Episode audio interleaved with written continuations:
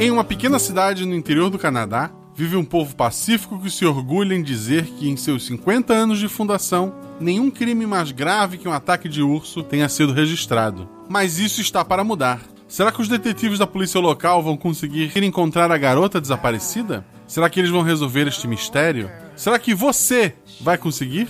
Episódio de hoje: Amada Filha, com Fernando Malta, o Fencas, lá do Portal Deviante no papel do Bloom, com Bela Fontanella, a Isa, também do Portal Deviante, como Kate, e com João Galvão, padrinho, interpretando Max. O Realidades Paralelas do Guaxinim usa uma variação do sistema Lasers e Sentimentos. Nele, cada jogador possui apenas um único atributo que vai de 2 a 7. Sempre que o jogador tenta algo que possui uma chance de falhar, ele joga dois dados de seis lados se for algo comum, três dados se for algo fácil e um dado se for algo difícil, e compara o resultado no dado com o seu atributo. Jogadas que envolvam atividades físicas e ataques precisam tirar seu atributo ou menos. Jogadas que envolvam testes que não são físicos nem ataques precisam tirar seu atributo ou mais. Um jogador com atributo 3, ele acertaria um tiro, um soco, seria bem sucedido numa corrida, tirando 1, 2 ou 3. O mesmo jogador, se tentar se esconder, notar ou decifrar um enigma, ele será bem sucedido se ao rolar os dados conseguir que pelo menos uma das faces apareça o número 3, 4, 5 ou 6. Seu atributo sempre é um acerto, e um acerto melhor que a média, um acerto crítico. Qualquer dúvida sobre o sistema, sobre o episódio, sobre qualquer coisa, nos procure nas redes sociais e não deixe de seguir arroba Marcelo Guaxinim, arroba RP Guaxá. Considere também nos apoiar no PicPay ou no Padrim para lançarmos cada vez mais episódios. Maiores informações no escudo do mestre ao final deste episódio. Boa aventura! So fathers to your daughters. Daughters will love like you do.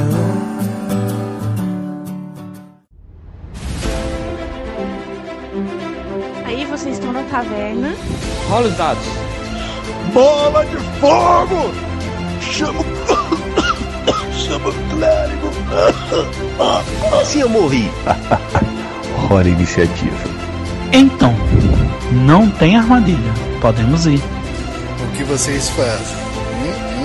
Tá, tá. É, eu amarro uma corda nelas e uso como arma. Eu ataco. O mago lança seu Thunderbolt mais 15 no Beholder. Eu quero rolar percepção, posso? Tem algum lugar para se esconder? Ah, falha crítica.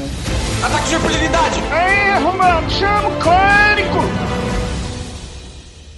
RPG Realidades Paralelas do Guaxinim, sua aventura de bolso na forma de podcast, uma jornada completa a cada episódio.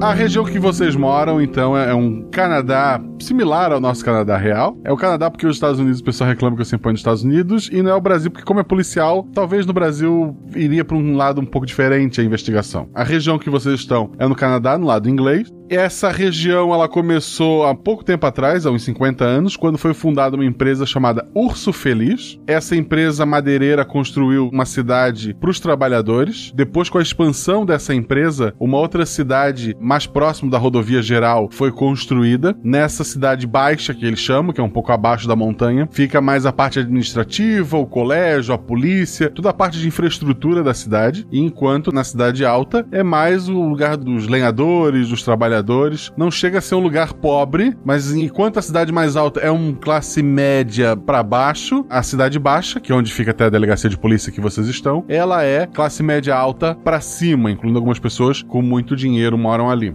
A cidade se chama Nova Gaspar, porque o fundador da Urso Feliz, ela veio de uma cidade chamada Gaspar, e ele decidiu botar Nova Gaspar como nome. Todos vocês são policiais. A polícia no Canadá, em sua maioria, é a polícia montada. É uma das poucas polícias no mundo que é a federal, estadual, municipal, é tudo uma só. Existem algumas exceções. Esta cidadezinha, por ter surgido de uma empresa privada, etc e tal, é uma dessas exceções. A polícia ali é paga diretamente pela prefeitura, principalmente por impostos que essa empresa Urso Feliz está pagando. Essa delegacia tem 20 policiais que trabalham ali, policial de rua, de atendimento e três detetives, que no caso são vocês. Nunca, nesses 50 anos, nunca houve um homicídio, nunca houve um crime maior do que um gato se escondeu no forro, alguma criança que desapareceu por um tempo e depois encontraram ela num celeiro, alguma coisa do tipo. Sempre foi uma cidade extremamente pacata. Os três detetives mesmo é a coisa recente, até pelo histórico de vocês. Todos vocês chegaram não faz muito tempo e foram ingressando nessa polícia. Além dos 20 policiais e dos três detetives, tem um chefe de polícia, que é a quem vocês respondem. Vamos lá. O primeiro personagem do João. Como é que é o nome dele? Atributo, aparência? Ok, meu personagem é o Maximilian Payne. Ele é um cara de 32 anos e tem essa cara mesmo de meia idade, apesar de ser um pouco cansado. Cabelo escuro e curto, penteado para trás. Tá sempre usando roupa social, com uma gravata florida e uma jaqueta de couro por cima. Ele usa gravatas floridas porque ele resolveu que queria ser uma pessoa um pouquinho mais aproximável, simpática, mas ele tem um péssimo senso de estilo também e acha elas lindas. Ele se mudou para a cidade recentemente depois de se frustrar com um caso que aconteceu nos Estados Unidos. Perfeito. Tu tá quanto tempo então ali na região? Nossa, pouquíssimo. Eu acho que cerca de seis meses. Perfeito. O segundo personagem é o do Fencas. Como é que é o nome, aparência, atributo e quanto tempo ele tá ali?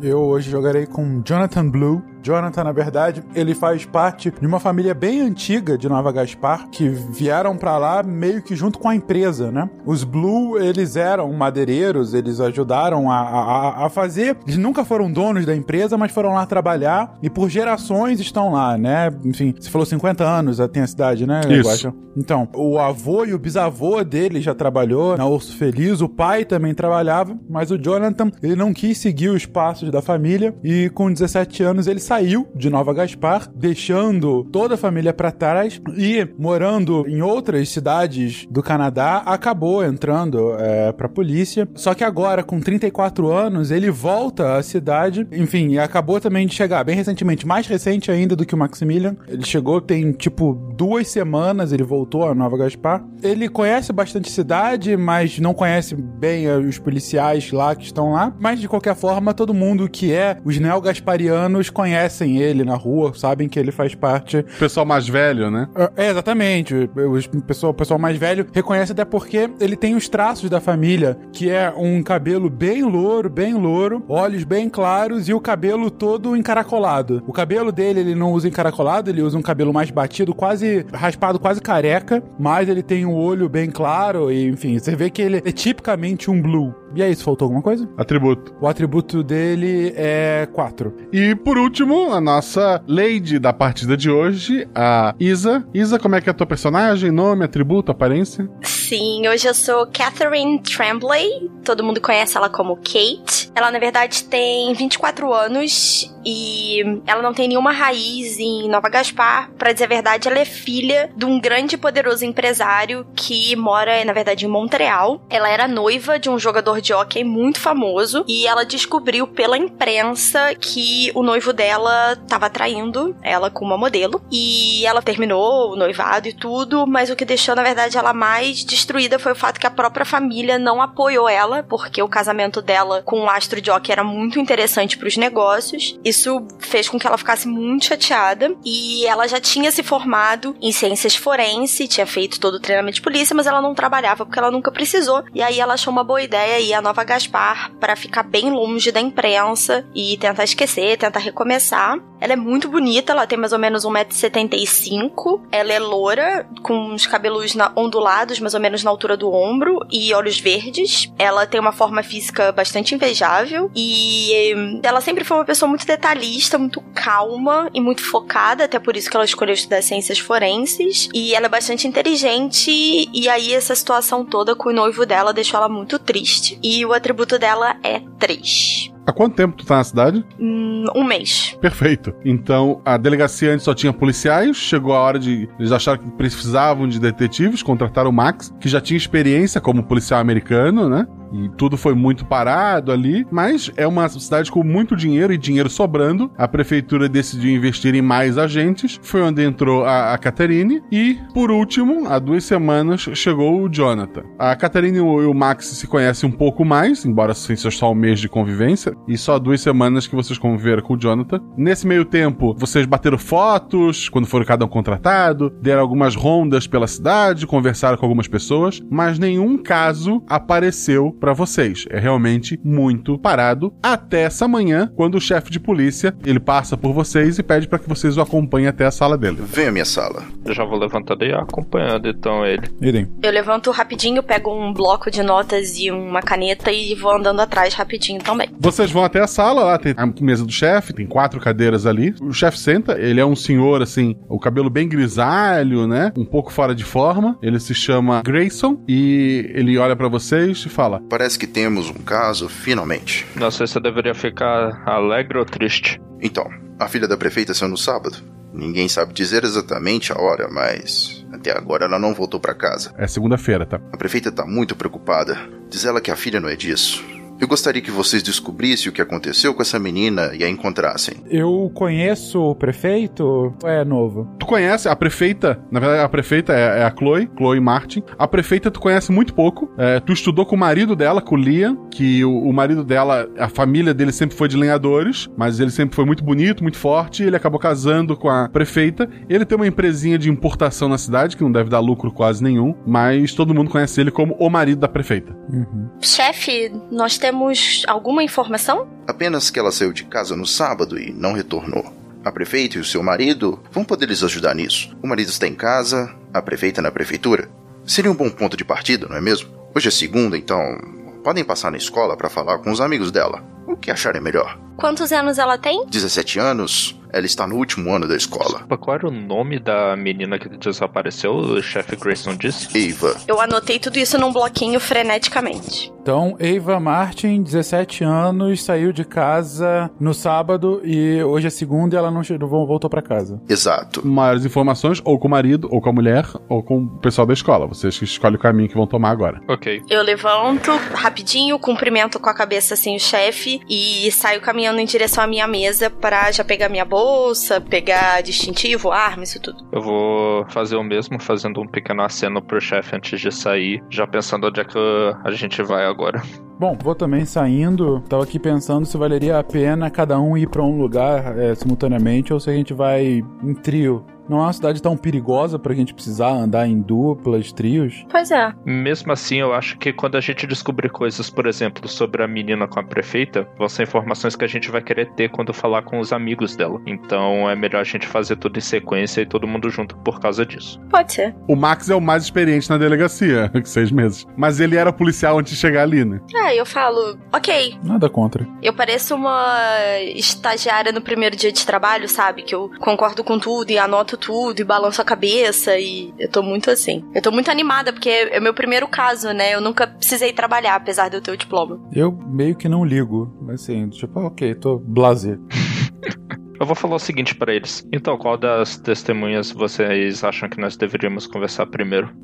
Eu tenho grande amizade com o Liam. Liam foi meu amigo de colégio. Pode ser que ele tenha algumas informações já possa. Pode ser que na verdade seja tudo uma, uma besteira de um adolescente que tá fugindo de casa e os pais com muita preocupação. Talvez falando com o Liam a gente já tenha informação suficiente para fechar esse caso. Talvez, mas também talvez seja um pouquinho útil nós falarmos primeiro com a prefeita, pelo menos para acalmá-la. Afinal de contas, ela fez a denúncia, deve estar preocupada com a própria filha e deve estar querendo que a polícia faça alguma coisa a respeito. Mas sabendo disso aí agora, com certeza nós deveríamos falar com o Liam depois. Afinal de contas, ela deve ter sido a última pessoa a ver a filha dela, né? Se saiu de casa e ela que fez a denúncia, ela deve ter sido a última a ver, talvez tenha percebido alguma coisa de diferente. Eu dou de ombros e apenas sigo.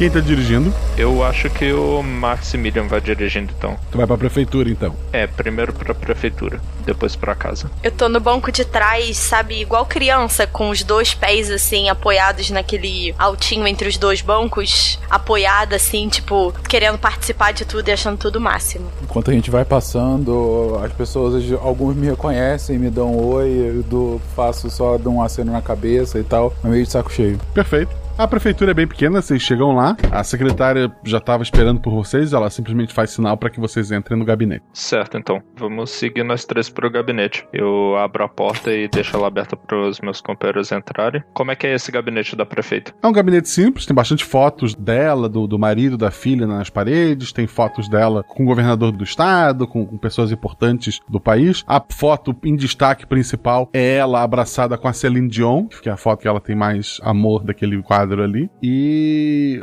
uma mesa simples, duas cadeiras para sentar de frente para ela, a própria cadeira da prefeita, a bandeira do Canadá, da, da região e tal. A, a, prefeita tá com o cabelo meio, meio descabelado, ela parece realmente é, preocupada, diferente do habitual, que é sempre uma mulher centrada ali diante de vocês. Finalmente chegaram. E então, detetives, em que posso ajudá-los? Já sabem alguma coisa? Bom dia, senhora prefeita. Gostaria de estar visitando em condições melhores. Detetives Payne, Tremblay e Blue. Nós gostaríamos de saber de tudo que a senhora sabe sobre o desaparecimento da sua filha. A minha filha estava de castigo. Na sexta-feira, ela foi numa festa e voltou mais tarde do que combinamos. E então, no sábado, quando eu e meu marido fomos para casa na montanha, eu e Liam achamos melhor deixá-la em casa estudando e a proibimos de sair. Quando a gente voltou no domingo, ela não estava em casa. Na hora a gente pensou que ela podia ter saído para dar uma volta, afinal o castigo era só sábado. Mas nos desesperamos quando anoiteceu e ela não voltou. Achamos que ela podia estar querendo dar um susto na gente, mas hoje, quando ela não foi pro colégio, a gente ligou pro chefe de polícia. A senhora sabe exatamente uh, na hora que ela saiu da casa? Tem um sistema de segurança e a senhora pôde ver exatamente a hora que ela saiu? Não, eu saí de casa com meu marido um pouco antes do almoço de sábado e voltamos na tarde de domingo. Ela pode ter saído a qualquer momento nesse período. Perfeita, Martin. É comum a sua filha desaparecer? Isso já aconteceu alguma outra vez? Aconteceu uma outra vez por conta de um namoradinho dela, mas mas não por tanto tempo. Deduzo que a senhora tenha entrado no quarto da sua filha. Notou alguma coisa de diferente? Os livros estavam sobre a mesa? Algum sinal do que ela fez antes de sair? O material de estudo estava sobre a escrivaninha. Pelas roupas que faltam, acredito que ela saiu com uma roupa que costuma usar em festas diurnas.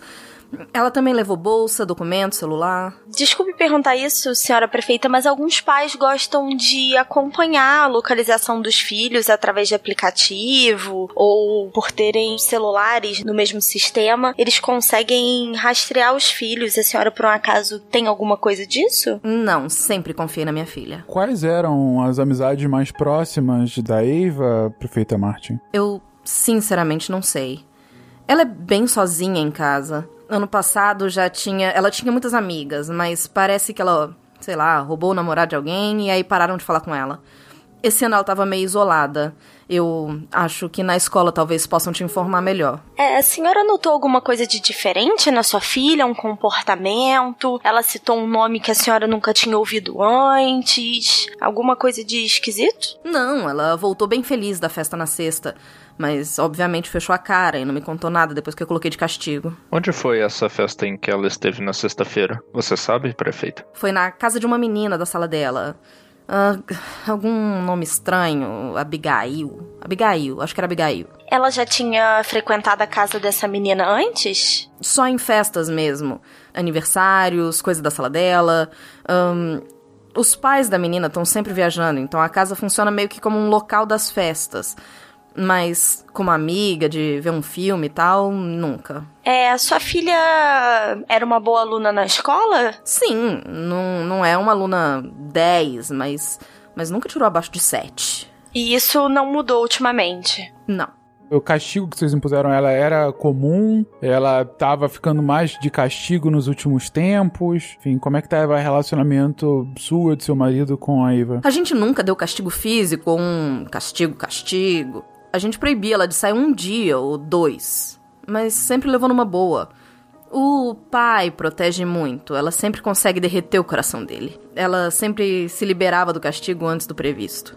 Era comum ela ficar sozinha em casa, senhora prefeita? Eu, como prefeita, tô sempre trabalhando muito. E sempre que eu posso, eu levo meu marido comigo. Afinal, não posso deixar solto um homem daqueles, né? Eu não sorrio porque eu ri, mas eu não devia ter rido. Minha personagem não teria rido. Eu sorri na direção da prefeita, achei engraçada a piada. Eu meio que caguei. É... Prefeita, onde que o Liam está nessa hora? Ele tá na importadora? Ele ficou em casa, ele hoje não. não foi trabalhar. Mas, mas ele ficou em casa, caso ela voltasse ou alguém ligasse. Ela segurou uma risadinha? No ir trabalhar. Ah. ela, ela tá preocupada, mas assim, ela acha que a filha dela vai aparecer e ganhar um castigo pior. Ela não tá assim desesperada. Entendi. Por isso que tem três policiais atrás dela agora. É isso que eu ia falar. o suficiente para ligar pra prefeitura, mas não, ela tá calma, isso? É, ela foi trabalhar. É verdade, ela foi trabalhar. É. Mas deixou o marido em casa. Enquanto, né, teve essa última comoção, tem alguma coisa nessas fotos que é diferente? É, você já falou que a foto principal não é da família, mas tem alguma outra coisa que destoa? Dois dados. 4 e 2. O teu atributo é 3, 4 é um acerto, né? 2 é uma falha, mas tu tem um acerto simples então. Parece que ela gosta de botar fotos em que ela tá com pessoas importantes. Ela gosta de que as pessoas vejam que ela conheceu pessoas importantes, até mais do que a família ali. E, em segundo plano, bastante fotos do marido, em segundo colocar, e da filha é o que menos tem fotos ali. A filha é parecida com ela? Tem, é, é claramente filha dela? É a cara dela. Ok. A filha é, é, bem bonita. Talvez tenha puxado algumas coisas do pai também, que o pai é muito bonito. Essa era a minha outra pergunta. Então, é, é claramente filha dos dois? É, claramente filha dos dois. Ok. Boa indagação. Eu não reparei nisso, mas eu já ia pedir pra prefeita duas coisas. Prefeita Martin, eu gostaria de pedir, por gentileza, se a senhora podia nos emprestar uma foto da sua filha. Uma foto recente ajudaria. Com certeza. Ela vai até o- a parede, Essa aqui foi umas três semanas atrás. ela tira a foto da moldura e te entrega. Eu pego e guardo dentro da jaqueta. Eu também gostaria de saber se nós temos autorização da senhora pra dar uma vasculhada no quarto dela, atrás de anotações, alguma coisa que possa indicar pra onde ela foi. Sim, vocês têm liberdade total. Mais alguma coisa de esquisito nesse escritório? Não, tu não notou nada demais. Ok. Bom, vamos, né? Vamos, né? É, antes de sair, os meninos vão saindo, eu tiro meu cartão, entrego na mão dela e dou o melhor sorriso de pessoa que saía nas capas dos jornais e falo: Senhora prefeita, está aqui. Se a senhora precisar de mais alguma coisa ou lembrar de algum detalhe, é só me ligar. Ah, sim. Muito obrigada. Faz todo sentido você dar o cartão pra prefeita, afinal ela nem é a chefe da polícia, mas tudo bem, fez sentido sim. Eu falo meio que zoando ela, assim, da a novata, sabe? Eu passei reto por ele no alto do meu salto agulha. Pronto, a partir de agora você pode odiar o personagem do Malta em game também. Era a desculpa que a gente precisava. Não, lembre-se, eu, eu tô acostumado com essas pessoas. Eu saía na capa dos jornais, meu pai é famoso, eu cresci com celebridade, eu cresci com haters na internet, tá tudo bem. Você quer uma medalha? Isso foi um monólogo ou ela falou isso pra ti? Não, isso só passou pela minha cabeça, assim, tipo, Ah, caguei bom. baldes. Já, pa- Ok. já ouvi coisas piores, assim, balan- sabe aquele cabelo, aquela jogada de cabelo clássica, assim? Só isso. Nem falei, não verbalizei, não fiz cara, não fiz nada. Ok, então vamos retornar ao veículo e nos dirigir até a casa da prefeita agora. Perfeito.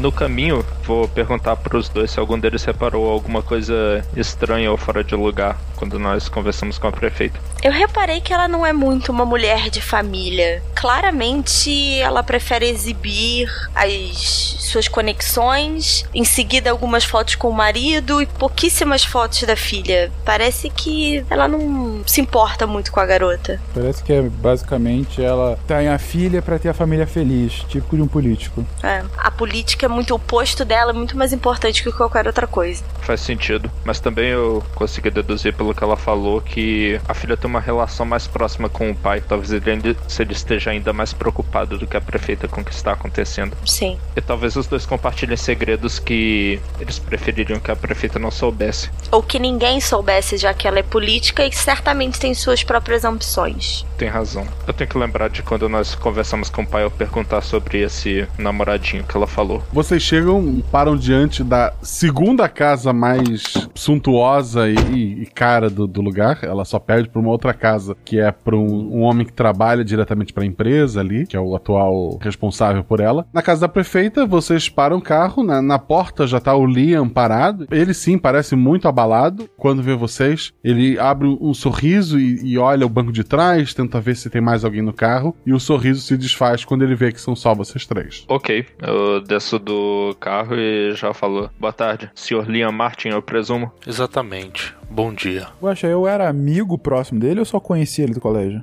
Amigo, amigo. Amigo mesmo? Ah, então. Quando ele olha para ti, ele franze a testa assim. Blue? Meu amigo Liam, quanto tempo que eu não te vejo, vou lá, dou um abraço nele, assim. Eu cochicho pra Kate, parece que ele sabe tratar alguém bem. Seu desgraçado, você abandonou a gente há tanto tempo e aparece agora. Ele te aperta bem forte, assim. Você sabe que eu saio de Nova Gaspar, mas Nova Gaspar não sai do meu coração. Vem aqui para me juntar à família novamente, estavam precisando de mim. E tô aqui agora trabalhando pra sua esposa, olha só a coincidência da vida. É, quando tu fala em família, ele lembra o porquê de você estar ali, ele volta. Ele procura uma. Um, tem um banco ali do lado de fora, ele deixa o corpo cair no banco, põe as mãos no, no rosto. A minha menina, a minha amada filha, sumiu. Isso nunca aconteceu. Nunca tanto tempo. Vocês já descobriram alguma coisa? É para isso que estamos aqui. Nós queríamos lhe fazer algumas perguntas. Por favor, o que eu puder fazer para ajudar. Qual é a última vez que o senhor viu a sua filha? Foi no sábado. Eu estava colocando as coisas no carro pra gente ir pra cabana. Ela veio, me deu um beijo no rosto. Perguntei se ela não se importava de ficar em casa. Ela disse que não, que ia ouvir música e estudar, que ia ficar tudo bem. Ela parecia diferente do normal? Ela falou alguma coisa que talvez o senhor tenha estranhado naquele momento? Não. Embora ela estivesse de castigo, ela estava animada. Ela sabia que esses castigos nunca iam muito longe. E era comum a sua filha ficar sozinha em casa? Era comum, sim. Minha esposa está sempre em eventos, sempre viajando, e ela gostava de me levar nesses compromissos. Mas, Lian, a sua filha era dada disso? Ela às vezes saía sem avisar, mas depois voltava? Tem motivo para essa preocupação toda mesmo? Você não conheceu a Chloe quando era mais jovem? Porque ela era de outra classe social que a gente. Mas a Eva lembra muito a Chloe quando a Chloe era mais nova. Sabe? um namorado diferente a cada mês. E ela vai muito na onda dos namorados. Se o cara gosta de um tipo de música, ela passa a gostar também. Mas nada muito sério, porque passava umas semanas e ela já estava pensando em outra pessoa. E ela estava com algum desses namorados recentemente? Não que eu saiba. Eu até ia perguntar da festa de sexta. Mas como ela chegou muito tarde, eu já estava dormindo. E na manhã seguinte, eu fui arrumar as coisas no carro. Eu ia perguntar na volta. Mas acabou que. Ela não estava aqui. Mas você teria, como dizer, alguns desses últimos namorados? Garotos da escola. Eu posso procurar isso para vocês. Mas eram garotos da idade dela. Por favor. É, a sua esposa nos permitiu que visitássemos o quarto da sua filha. É, será que nós também poderíamos, quem sabe, ter acesso às mensagens de computador dela? Isso pode nos ajudar. Eu não sei a senha dela, mas sim, podem olhar tudo.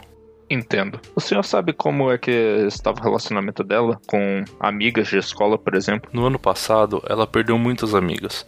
Ela fez algo que uma das meninas não gostou, aí queimaram o filme dela. Ela está bem isolada esse ano. Ela não tem uma melhor amiga. Ela ia muito em festas, mas nenhuma amiga, só colegas. Hum, Entendo. É, ela falou alguma coisa pro senhor de diferente ultimamente? O senhor notou? Qualquer coisa que no momento possa. Você só reparou, não fez nenhum sentido, mas que agora possa ser relevante para nossa investigação? Não. Eu não vejo motivos para ela não ter voltado. Ela nunca perdeu uma aula. Por mais brava que pudesse estar, ela não perderia a aula, mas ela faltou a aula hoje. Eu só tô escrevendo no meu bloquinho. Uma última coisa, vocês têm parentes aqui na cidade, talvez uma tia ou uma avó de quem ela gosta mais, que talvez esteja abrigando ela? Alguns parentes, mas ninguém muito ligado. As pessoas não gostam muito da Chloe. Ela é uma mulher difícil. Mas as pessoas que eu liguei, ninguém sabe da minha filha. Guaxa, eu tô olhando ao redor da vizinhança. Tem alguém nas janelas? Tem alguma coisa diferente nessas casas? Não, são, são casas ricas, mas nada que chame muita atenção. Pô, alguém na janela foi uma ótima sacada. Eu chego assim. Lian, não vai convidar a gente pra um chá? A gente tá aqui desde cedo, que aí também temos que ver o quarto. Eu preparo um chá para vocês, enquanto olho o quarto da Eva. Certo. Conforme a gente vai entrando, caminhando na direção, eu pergunto pro Lian também se alguém trabalha aqui na casa com alguma frequência. Temos a menina que faz a limpeza. Ela vem terças e quintas. Quantos anos essa moça tem? A moça que trabalha aqui, sei lá, uns 50? Ok. Eu deduzo que o Blue esteja andando mais na frente com o Liam e tal. Eu tô ficando mais para trás e eu tô olhando as fotos da casa, eu tô olhando objetos pessoais, eu tô observando isso tudo. Bastante coisa assim, cara, que muitas vezes não combina entre si. Bastante fotos com celebridades. Tem outra cópia daquela foto com a Celine Dion, dessa vez maior, assim. tamanho real, tem um, um corte da Celine Dion, tamanho real de papelão, abraçado na prefeita. E fotos de família, coisas que chamam, assim, coisas em geral, mas nada muito específico. Essa é uma daquelas casas que tem logo na entrada um armário ou um cabideiro para casacos de inverno, não? Sim, sim. O casaco da Chloe tá lá? Casaco da Chloe. Da Chloe não, da, da filha, desculpa, da Eva. Tem vários casacos. Tem mais de uma opção cada um. Eu quero apalpar os bolsos de todos os casacos. Perfeito. Tu faz calmamente isso e nada. Tirando, sei lá, um ticket de estacionamento perdido de alguns dias atrás, nada que chame atenção. Ok. Enquanto isso, eu tô tentando animar um pouquinho o meu amigo. Tô mostrando para ele uma foto no celular e disfarçadamente apontando para Kate uhum. e falando: sim, sim, foi com John Spencer, tadinho. O John Spencer é o cara do rock. Sr. Liam, vou me dirigir ao quarto. Por favor, não se preocupe, tome seu chá. E eu deixo o Bleu pra trás lá com ele e vou me dirigir sozinha pro quarto. Perfeito. Eu vou ficar realmente lá com ele, tentando desanuviar, preocupado com meu amigo, mas também tentando observar o ambiente, a cozinha, a sala, pra ver se tem qualquer coisa de excepcional lá que poderia chamar atenção. O Max tá fazendo o quê? Eu vou subir junto com a Kate. Quando faço isso, tô olhando os caminhos da casa para ver que, na verdade, vai ser lá dentro. Vou olhar pela janela para ver como é que ela poderia ter escapado por lá, mas ela deve ter saído do quarto normal. É, tô indo pro quarto mesmo. Provavelmente ela saiu pela porta. É, provavelmente uhum. saiu pela porta. Não sei o que eu estava pensando. A Kate aparentemente é uma detetive muito melhor que eu. Desculpa, eu, eu sei que eu já passei pela frente, mas a chave da casa da Eva não tá lá. Tipo assim, não tá na porta, não tá do lado da porta. Ela levou com ela. Levou, levou. Ok. Rola dois dados, todo mundo, daí eu vou descrevendo cada um. Primeiro, o. O Blue. Blue, dois dados. 5 e 2. Sim, com acerto, teu amigo tá realmente abatido, ele realmente tá sentindo muito a falta da filha. É, ao contrário da prefeita que parece estar, por enquanto, levando isso mais na boa. Ele tá realmente arrasado ali. Tu conseguiu dar uma animada nele e tal, mas tu não conseguiu pista nenhuma que possa ajudar vocês ali. A Kate. 6 e 3. Tu dá uma procurada boa no quarto dela.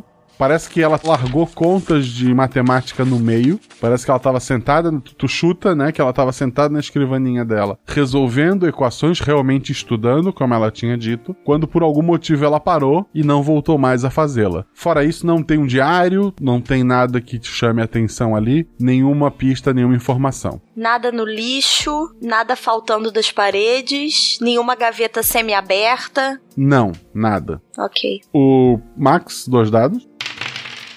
Eu tirei 6 e 6. Acho que os dois são acertos. Sim, é, o teu atributo é 4, é um, um teste que não é físico, nem uma, um combate. Tu não consegue nenhuma informação além do, do, que a Isa falou. Tu dá uma olhada na janela, tu vê que não tem câmeras, que as casas ali são bem vazias, tu acha que algumas casas as pessoas nem moram ali o tempo todo e não consegue nenhuma pista mais do que isso. É, que eu lembrei da minha suspeita que era ela ter um namorado secreto. Se eu tivesse visto pegadas lá no gramado, se eu denunciar isso. É, não, nada do tipo. Vou fazer uma pergunta esquisita. O carregador de celular tá do lado da mesa de estudo? É como se ela tivesse com, com o carregador ali, apareceu uma mensagem, ela puxou o celular, pegou as coisas e saiu. É tipo isso. Não, o carregador não tá na tomada, tá ali na- em cima da mesa de estudos. Ela não levou o carregador com ela. É porque ela não planejava ficar muito tempo. Tudo isso tá indicando que ela realmente não planejava ter sumido de casa dessa maneira. O computador dela, por favor, diz que tá desbloqueado. Não, tá ali, mas tá desligado e se vocês ligaram, ele tem uma senha. Eu vou olhar ao redor com toda a minha capacidade de observadora, os pôsteres que estão na parede, os livros, e eu vou tentar chutar uma senha. Ok, tu não consegue assim. Droga, você tá pronta pra rolar dado. Ela tava fazendo questões de matemática sem ninguém tá vigiando. Ela realmente era inteligente pra criar a conta, a senha dela. Não, não custava nada. Hoje os dados estão tão generosos que eu- não custava nada. Não, é, você tem razão. Eu ouvi que ela mudava muito de gosto musical de acordo com o namorado que tava no momento. Tem alguma coisa ao redor da sala, os pôsteres que ela tem, discos que ela tiver que denuncie do que, que ela tá gostando ultimamente? É Justin Bieber. Eu faço um sinal pro Max pra ele ficar em silêncio, só faço um sinal de silêncio e pra ele ficar vigiando a porta, eu quero entrar no quarto dos pais. Eu aceno que sim com a cabeça e vou lá vigiar. Dois dados. Um e seis, meu Deus, seis, oito, oitenta. Tu tá dando uma olhada por cima, tu vai abrir uma gaveta, olhar algumas coisas assim. Na verdade, eu quero ver, sei lá, uma mesa de trabalho, papéis. Eu quero que alguma coisa me diga que tem mais alguma coisa fora do lugar. Eu tô com esse instinto de que tem alguma coisa estranha com os pais e não com a menina. Tu não encontra nada assim que, possa ter ligação com, com a menina. Tu encontra muita lingerie pequena demais, tanto masculina quanto feminina. Algemas, alguns apetrechos estranhos. Nada assim que tenha a ver com a garota. Nada me abala. Pelo menos o casamento não tá em crise, né? Eu quero entrar no banheiro. Tem um banheiro só da filha? Eu deduzo que seja talvez uma suíte pro casal e um banheiro da menina. É, tem o banheiro do andar e tem o banheiro do, do casal. Tu dá uma olhada no banheiro da menina, nenhum remédio, nada que te chame atenção. Tem mais algum cômodo nessa casa, Guaj? Tem, tem sala, tem a cozinha. Tem um escritório? Não. Tem um sótão? Tem um sótão. Eu faço de novo um sinal pro Max e eu vou silenciosamente até o sótão. O sótão tens que puxar uma escada do teto, vai fazer um pouco de barulho. Rola um dado. Ai, puta merda. É é uma ação física agora, tá? Talvez seja melhor pedir isso ou então ter certeza do que você vai olhar lá. Eu vou rolar o dado, mas eu vou chegar perto do Max. Eu percebi, obviamente, que essa escada vai fazer barulho. Eu cheguei perto do Max e falei assim: se eu fizer barulho, você arranja uma desculpa. Pode deixar comigo. Tens que tirar um, dois ou três, vai lá. Ah, puta merda, cinco. Fez um barulho lá embaixo. O Blue e o Liam, o Liam escuta, você escuta um barulho no andar de cima. O que foi isso? O Liam perguntou pro Blue. Ursos de novo aqui, Liam. Que coisa mais complicada, cara. Já te falei. Aí eu, eu abraço ele e mostro lá pra fora. Já te falei que você tem que afastar os ursos dessa forma, meu amigo. Tá. E vou enrolando ele. Como é uma desculpa ruim, é um dado. Vai lá. Ursos, pelo amor de Deus. Maravilhoso. Eu não tava falando que eram ursos lá em cima, tá? Eu tava do tipo mostrando pra fora, pra ele olhar pro outro lado. Mas enfim, ok. Pelo amor de Deus, Fernando. Um. Ele te olha. O... Que urso? Não faz o menor sentido. Ele tá se desvencilhando e ele tá indo em direção à escada para o andar de cima. Max, é contigo.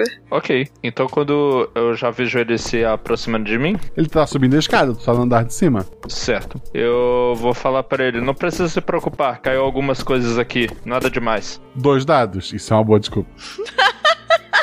Só mais os meus ursos, porque, meu Deus. 4 e 6. Tirasse seu atributo e foi um acerto crítico normal, o Liam fala: Ah, tudo bem. Pode deixar aí que depois eu mesmo arrumo. Eu vou lá no quarto lentamente deixar um- uns cadernos no chão. Eu continuo olhando lá pra fora tentando convencê-lo de que é um urso ali. Eu tô no sótão. Nessa altura eu já tirei meu salto, já tô com o salto na mão pra não fazer barulho. Já causei barulho suficiente. Quando eu subo a escada, o que que eu vejo? Enfeite de Natal, e tá longe do Natal ainda. Bastante coisa assim que tá ali só jogada. Poeira, roupa velha, brinquedo velho. Tá. Imagino que seja um lugar empoeirado. Sim. Tem alguma marca no chão, pegadas? Tem alguma caixa que tá menos empoeirada do que deveria? Não. Alguma caixa semi-aberta? Claramente não. Fiz barulho à toa. Beleza, desci a escada e aí silenciosamente eu devolvi a escada no lugar. Tá, voltar é mais tranquilo. Obrigada, Quest. Vocês têm certeza que ali não tem mais pistas para tá vocês pegando. Ok. Queria ter achado alguma coisa sobre o nome das possíveis amigas dela, ou então de algumas turmas ou professores dela. Qualquer coisa pra gente ter uma pista pra seguir na hora que chegarmos na escola. No início de cada matéria dos cadernos tem o nome do professor. Tá. Eu desci, vesti de novo meu salto, só fiz um sinal pra cabeça pro Max, assim, negativa, como disse, não descobri nada. Não tem nada. Eu olho pro chão todo desapontado, mas não surpreso. Eu falo para ela, acho que nós já vimos tudo que nós pedimos no quarto. Vi o nome de alguns professores. Talvez eles sejam uma boa pista para quando chegarmos na escola. Eu só vou perguntar pro Liam sobre mais alguns amigos dela. Alguma pessoa que pode saber melhor por que ela faria isso ou para onde ela se meteu quando ela fugiu no sábado ou no domingo. Na verdade, conversando com o Liam, eu já meio que fui levantando esse tipo de informação de nomes interessantes de amigos que ela conhecia, enfim, principalmente amigas, né? Porque ele já tinha falado que ela não comentava ou ele não lembrava dos garotos, né? Então. Ele fala dessa Abigail, que costuma fazer muitas festas. Não é uma amiga de, de visitar, mas tá sempre fazendo festa e convida a filha dele. E de cabeça é isso. Que ele lembra, assim, é essa Abigail. É, eu desci a escada, né? Eu quero olhar a cozinha, geladeira, uma casa daquelas que tem um monte de informação colada na geladeira ou não? É uma casa super moderna, clean, nada ali. Não, nada que te chame a atenção. Nada, as contas em cima da mesa, nada, nada. Nada. Ela é uma das pessoas que tem o melhor salário na cidade e ela não tem contas assim em aberto. Ok, eu faço por trás do Liam, assim, eu faço um sinal pro Blue para dizer que não encontramos nada demais pra gente ir embora. Alguma última pergunta pro Liam antes de ir pra escola? É, senhor Liam, antes de irmos embora, qual é o lugar favorito da sua filha na cidade? Lugar favorito da minha filha na cidade? Quando era pequena, ela adorava ir no lago, mas isso faz tempo. Eu não sei agora. Ela cresceu muito rápido. Eu só balanço a cabeça. Tem foto deles no lago? Tem, tem. E aí, antes de ir embora, eu olho, agora sério, eu tava falando meio brincando com ele para tentar desanuviar, mas aí eu olho sério e falo: Liam, teria alguém que poderia tentar atacar politicamente a sua esposa ou vocês, algum tipo de inimigos que poderiam fazer isso? Não, eu acho que não. Seria doentio atacar uma criança por conta de política. Vocês nunca tiveram qualquer tipo de inimizade, de inimigos políticos ou de alguém que, por mais que não chegasse nesse extremo, poderia de alguma forma ter essa inclinação? Não. Eu dou um último abraço nele, olho bem nos olhos dele. A gente vai encontrar sua garota, pode ficar tranquilo.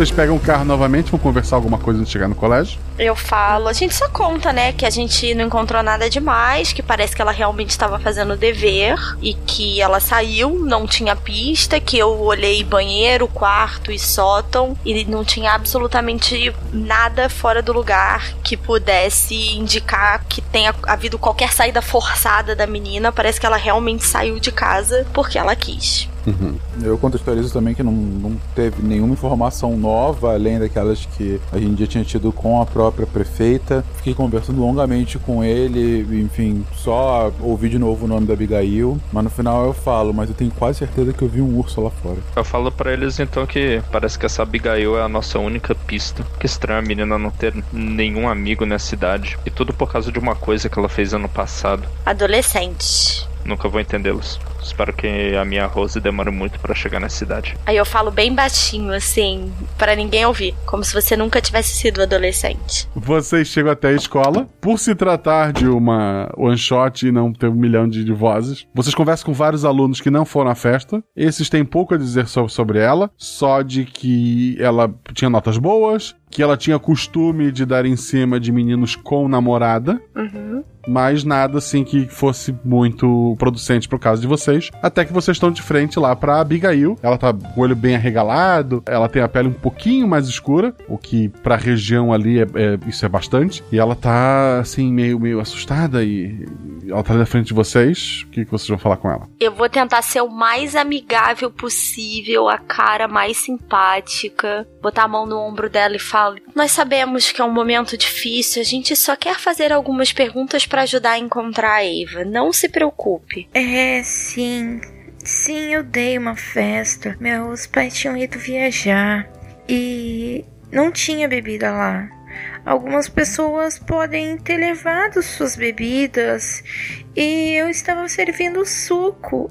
É só suco. Não se preocupe, Abigail, você não está encrencada nem nada disso. Nós só queremos saber se você viu a Eva chegando nessa festa. Sim, ela ficou um pouco pela festa e depois foi embora. Que horas que ela foi embora? Não sei. Depois da meia-noite. Ela saiu sozinha? Ela saiu sozinha. Só parênteses aqui. Esse horário depois da meia-noite é compatível com o horário que ela chega em casa. Sim. Não tem um período de tempo entre uma coisa e outra. Não, pelo que a Abigail falou, não. Tá, ok. E também você não viu ela com nenhuma outra pessoa lá durante a festa? É. Não. Rola dois dados. Eu tirei 4 e 3. Boa, sendo garoto. 4 o meu atributo. Tu vê que ela desviou o olhar quando ela falou não, ela segurou o ombro, ela tá escondendo alguma coisa. Eu vou abaixar, ficar na altura, imagino que ela esteja sentada. Eu vou abaixar, olhar no olho dela e falar: Abigail, querida, nós estamos tentando encontrar uma adolescente que nem você, que desapareceu. Não tem nada que você possa nos contar que vai te colocar em qualquer situação de enrascada. Nós não vamos contar pra ninguém o que você nos contar aqui. Só vamos usar isso pra encontrar a Eva. Você tem alguma coisa a nos contar? Então, é. Gostaria que ninguém soubesse que sou eu quem estou contando. Ela entrou no banheiro atrás do Jackson e ficou lá uns 45 minutos. Depois ela saiu e foi embora. Ok. Imediatamente depois? É. Ela tomou mais alguma coisa e foi embora. Foi embora sozinha e parecia que ela tava ok, assim como ela tinha entrado naquele banheiro. Sozinha. Mas ela estava feliz. Ok. Quem é esse Jackson? O Jackson é da outra turma. Também do último ano. É, o Jackson ficou mais tempo na festa? Ele. Foi logo depois dela. Ele estava meio constrangido. Por acaso esse menino tem alguma namorada de que você saiba? Ela fica bem vermelha e. Sim. Quem é a namorada dele? Ele namora a Mia, da nossa turma. Tinha alguma pessoa diferente na festa, Abigail? Alguém que não frequenta o colégio? Alguém que acabou de se mudar? Não. É, meus pais me matariam se eu chamasse mais alguém de fora da escola. Só gente daqui mesmo. Ok. Obrigada, Abigail. E eu dou um sorriso amigável, politicamente correto. A Abigail sai, vocês querem conversar com quem? Antes de chamar alguém, acho que a gente devia confabular aqui rapidamente. Parece que a querida Eva aprontou de novo com o namorado de uma das meninas. Tudo indica isso. Com quem a gente quer falar primeiro? Com ele ou com ela?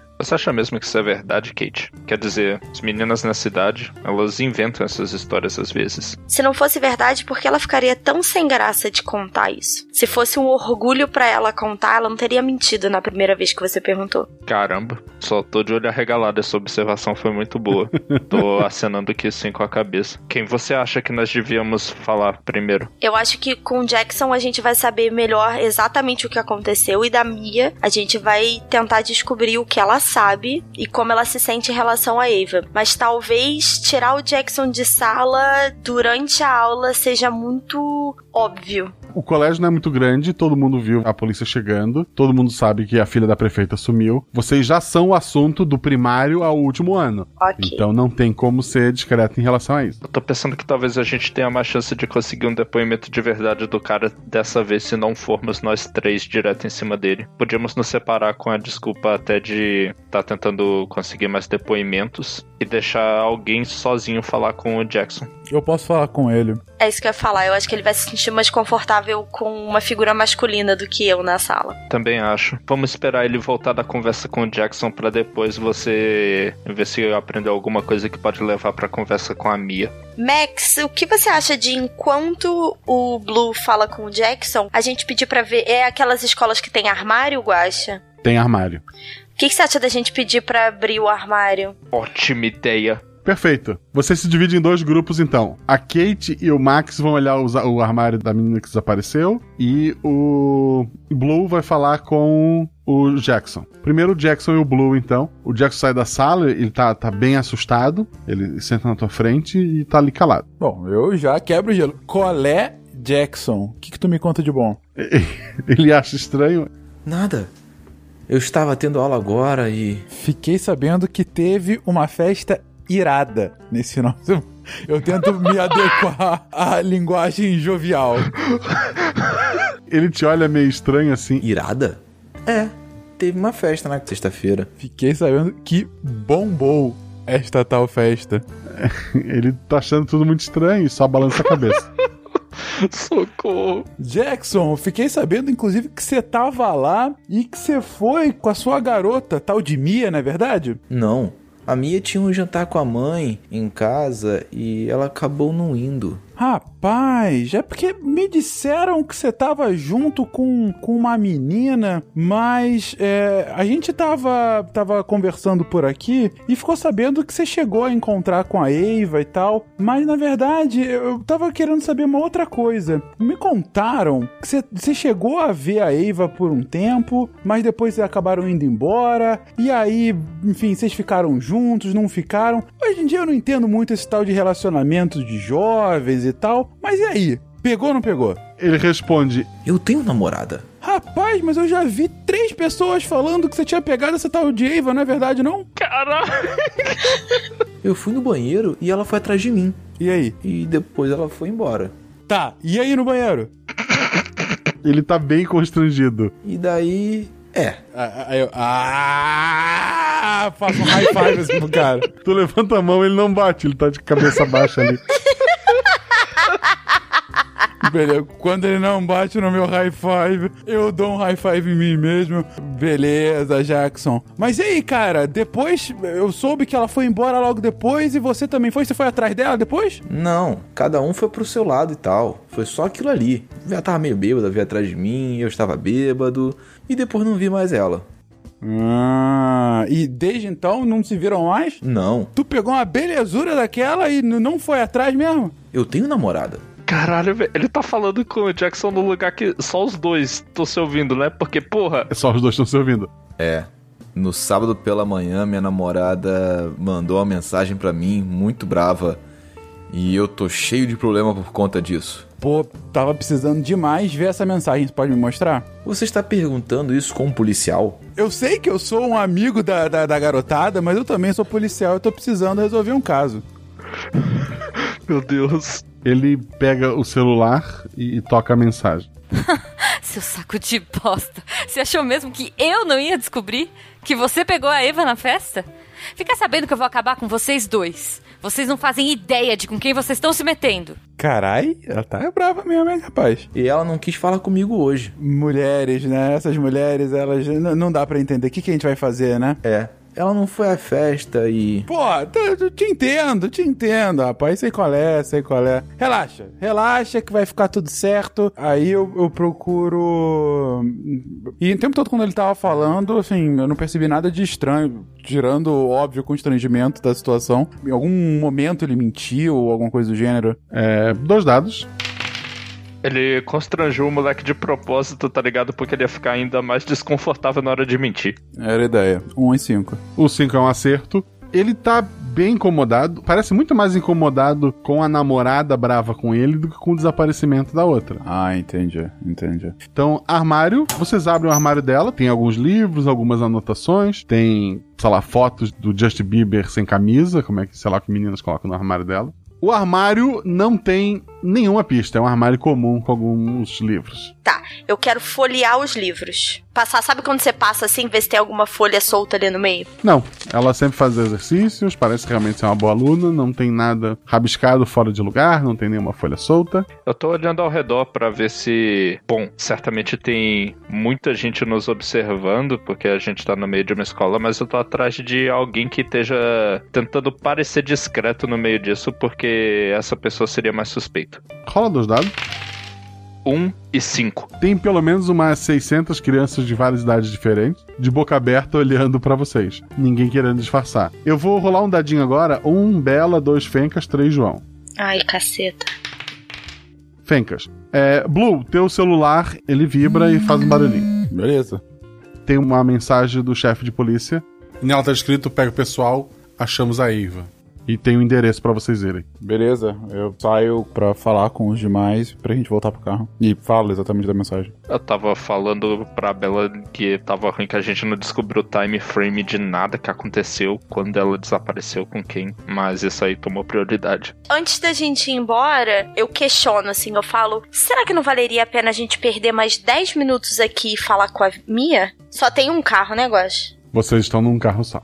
O que, que você acha, Blue? A gente fica aqui mais 10 minutos e depois a gente liga a Sirene e se dirige um pouco mais rápido do que a gente deveria? Faz sentido. Concordo. O Blue recebe uma segunda mensagem. Dessa vez é uma foto. Deve ter sido enviada junto com o texto anterior. Mas por ser um arquivo maior, demorou um pouco mais. Na foto ele pode ver o corpo da Eva.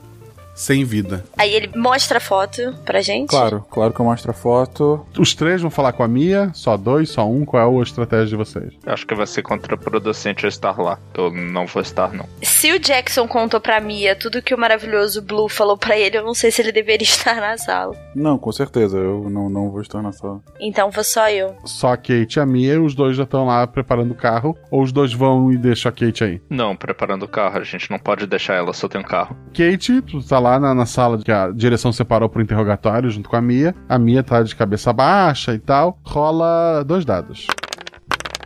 2 e 4. Sendo 3 o teu atributo, 4 é um acerto. Ela não te olha nos olhos, ela tá o tempo todo de cabeça baixa, o cabelo mais jogado pra frente, assim. O que, que tu vai fazer? Eu vou puxar uma cadeira, sentar bem em frente a ela e falar: Oi, Mia, tá tudo bem com você? Você não parece estar muito legal. É, é, eu. Eu não acordei muito bem. Você tá sentindo alguma coisa? Posso te ajudar? Depois daqui eu posso te levar na enfermaria. Não, não. ah, tá, tá tudo certo. É, eu prometo que eu vou ser o mais rápida que eu posso, Mia. Como você já deve saber, a gente tá aqui procurando a Eva. A gente não tem notícia dela desde sábado. Qual foi a última vez que você soube da Eva? Foi na sexta-feira à tarde, na aula. Ah, sim. E depois você não ficou sabendo mais nada dela? Não teve mais nenhuma notícia dela? Eu soube hoje cedo, quando eu cheguei na escola, que ela não tinha voltado para casa. Entendi. O pessoal falou que teve uma festa, né? Mas é, você não pôde ir? Ninguém te contou nada? Você não ficou sabendo? Onde é que você tava? A minha mãe queria fazer um jantar para me apresentar o namorado novo dela e me proibiu de ir na festa. Então eu eu, eu fiquei em casa. Entendi. E no sábado também não teve festa nenhuma? Não, não, não. No, no sábado, não. E então você ficou em casa com a sua mãe sábado o dia inteiro também? Não, é, eu, eu, eu fiquei na rua. Eu fui no shopping. Ah, entendi. E aí as meninas todas foram no shopping, menos a Eva, é isso? Não, eu tava sozinha. Ah, entendi. E tava boa a promoção no shopping ou você foi no cinema? Eu só, só andei. Ai, o que, que você viu de bom? É, eu tô na cidade há pouco tempo, tô precisando de umas dicas. Ela tá super evasiva, né? Tá. Não, mas meu Deus, esse questionário tá muito bom. Tu tá interrogando ela, mas de uma maneira sutil. Ela o tempo todo, ela não te olha nos olhos, o cabelo mais pra frente, assim, é como se o cabelo fosse uma barreira. Mia, olha pra mim, por favor. Ela olha assim com, com um dos olhos e tal e deixa o, o cabelo caído sobre o outro. A gente tá tentando encontrar uma menina igual a você. Ela pode estar em apuros. Eu tô aqui só pra ajudar. A gente só quer encontrar a Eva viva. A gente só quer trazer ela de volta pro convívio da família e dos amigos. Você tem certeza que você não sabe mais nada? Não, eu, eu não sei de nada. Ela, ela deve voltar depois. Ela some às vezes, né? Ah, ela some? Normalmente quando vocês meninas somem, vocês vão para onde? Ou vocês ficam andando sozinhas no shopping? Eu, eu gosto de andar no shopping. Eu vou abaixar, eu vou sair da cadeira, vou abaixar e chegar bem perto dela. Rola um dado agora. Cinco, yes! Tu não tinha percebido a primeira vez, a franja que ela tá jogando sobre um dos olhos tá escondendo um ferimento também próximo ao, ao olho que ela tá escondendo. Ela tá arranhada perto do olho, mas é um arranhão que não foi feito hoje, talvez algum tempo atrás. Mia, eu preciso levar você pra enfermaria. Ou será que você quer me contar um pouco mais? Ah, é. Não, é, isso aqui eu. É, é que eu arranhei na porta do carro. Entendi. Então, se eu ligar pra sua mãe, ela vai confirmar que você arranhou o seu olho na porta do carro dela? Não, não, não foi no carro dela, foi no meu carro. Ali pode se dirigir com 16, tá? Entendi. Então, se em algum momento eu precisar confirmar isso, eu vou encontrar então um pouquinho do seu sangue e da sua pele na porta do seu carro, certo? Eu, eu, eu lavei o carro, mas, mas talvez. Ah, entendi. E é normal você lavar sempre o seu carro no sábado depois que você volta do shopping? Cara, eu posso ser um amigão, mas você é detetive terrorista, não é minha amiguinha. Você não sabe o que eu estou falando, sua mentirosa desgraçada. Ela olha para ti. Eu, eu quero a minha mãe aqui. Ok, eu vou ligar pra diretora. É, eu preciso voltar lá pra delegacia, mas eu vou te deixar na sala de direção, tá bom? E aí eu solto o sorriso mais politicamente que eu tenho, de todos os anos nas capas das revistas. Meu Deus. A diretora fica com a, com a menina, tu vai até o carro triunfante. Sim. E tá os rapazes lá te esperando, prontos, com o motor já ligado. Eu entro no carro e vou contando para eles no caminho tudo o que aconteceu, toda a minha desconfiança, que a Mia tem um arranhão que não é daquele dia e que ela claramente tá mentindo e que ela não tem um álibi pro sábado. Eu vou dirigindo o carro com uma certa pressa, mas não vou ligar a sirene ainda, pelo menos não perto da escola. Eu não quero ligar na cidade para não gerar um pânico generalizado. Se as pessoas verem uma viatura com a sirene ligada, todo mundo pode começar a pensar alguma coisa. Onde é o endereço que o chefe de polícia nos passou? Então, o endereço fica na estrada, no meio do caminho entre a cidade baixa e a cidade alta. Vocês vão até lá. A ruazinha sai um pouco da rua principal, da principal avenida. Vai para um ponto que o pessoal costuma ir para fazer caminhada. Quando tá verão, né? No inverno fica impossível. E é uma região assim mais de piquenique, dar uns passeios. Lá, vocês chegam, tá os policiais, né? Um deles já recebe vocês, fala: Detetives, um casal estava caminhando e encontrou ela caída no meio das pedras. Ela tem uma lesão forte na cabeça, como se fosse atacada por algo bem pesado. Ela morreu há algum tempo. Vamos levar o corpo para o legista assim que derem uma olhada. Muito bem, foram vocês os primeiros policiais a chegarem na cena? Sim, senhor. Já isolamos tudo. O casal está à disposição para responder perguntas. Eles estão bem assustados com o que encontraram. Eles são da cidade baixa? São, sim. Meu primeiro instinto é ir olhar o corpo, o corpo em volta. Ela é cientista forense, realmente. Tu joga dois dados, Isa. 3 e 3, caraca!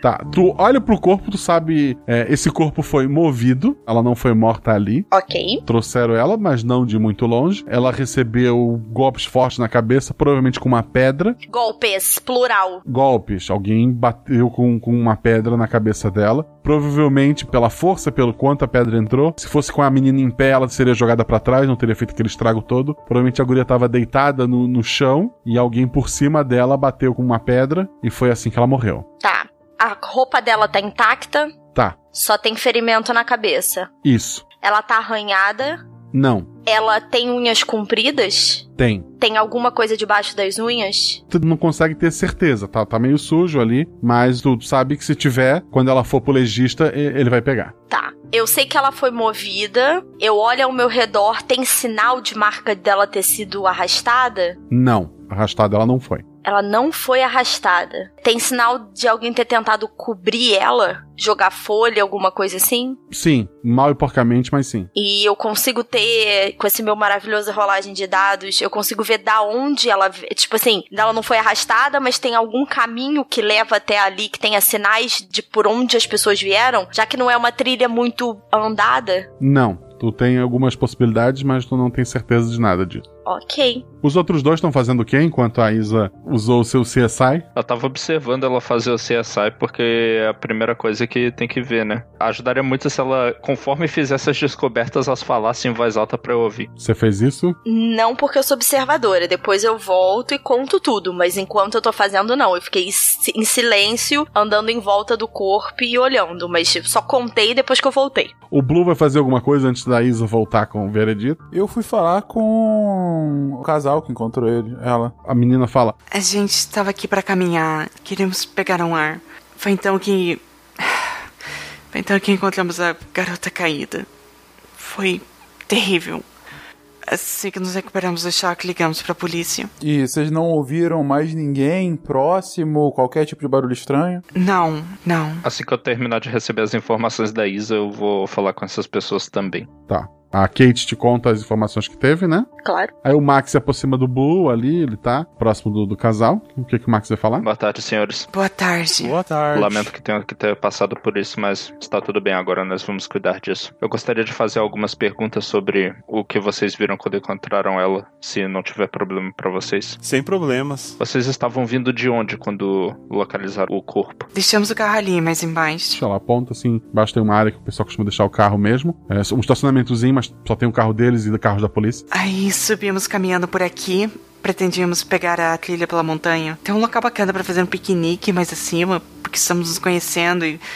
Aliás, isso deve ser um sinal que a gente não deveria continuar. O rapaz fica meio assim, assustado com o comentário da menina. Inicialmente achamos que fosse algum animal, alguma coisa, mas aí a gente se aproximou e. e viu uma mão por debaixo das folhas.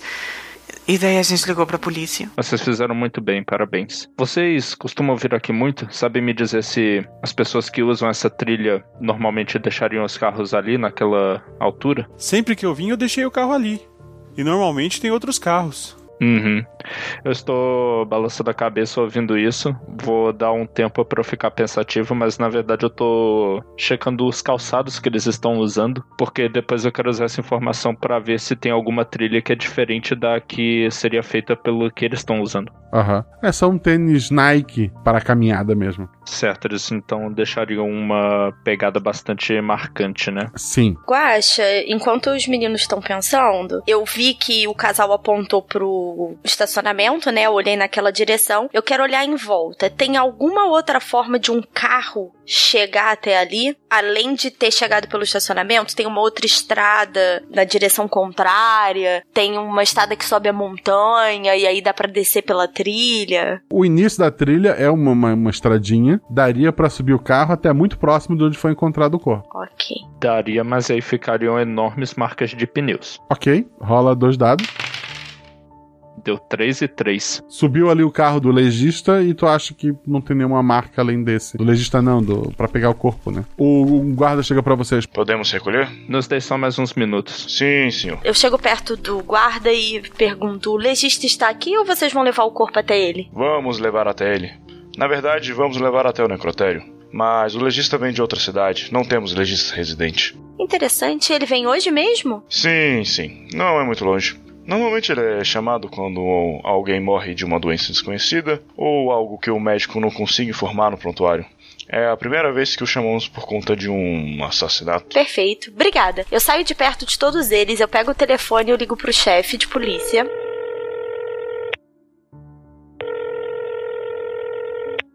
Certo, o, o chefe atende. Pois não, Kate. Boa tarde, chefe. Sinto muito as condições pelas quais eu tenho que ligar pro senhor. Eu gostaria de pedir a sua autorização para eu falar com o legista. Eu fiz algumas observações aqui no corpo, aqui no local, que eu gostaria que ele tomasse cuidados excepcionais e buscasse algumas pistas mais específicas. É, o senhor poderia me dar o telefone para eu falar diretamente com ele? Venha no carro junto com o corpo. Ele não deve demorar a te encontrar no necrotério. Ok. Aí eu viro pros policiais e falo: Meninos, eu vou junto com o corpo. Por favor, me deem cinco minutos enquanto vocês recolham. Por favor, não esqueçam as luvas, levem as folhas que estejam sujas de sangue em volta dela e tentem afetar ao mínimo o corpo, da forma como vocês já sabem que devem fazer. E eu solto mais um dos meus sorrisos maravilhosos de imprensa. Sim, senhor. Antes de eu me dirigir a Kate, que eu queria falar uma coisa para ela, eu falo com as duas pessoas que encontraram o corpo. Eu falo: muito obrigado. Vocês fizeram a coisa certa. Eu sou o detetive Payne. Qualquer coisa,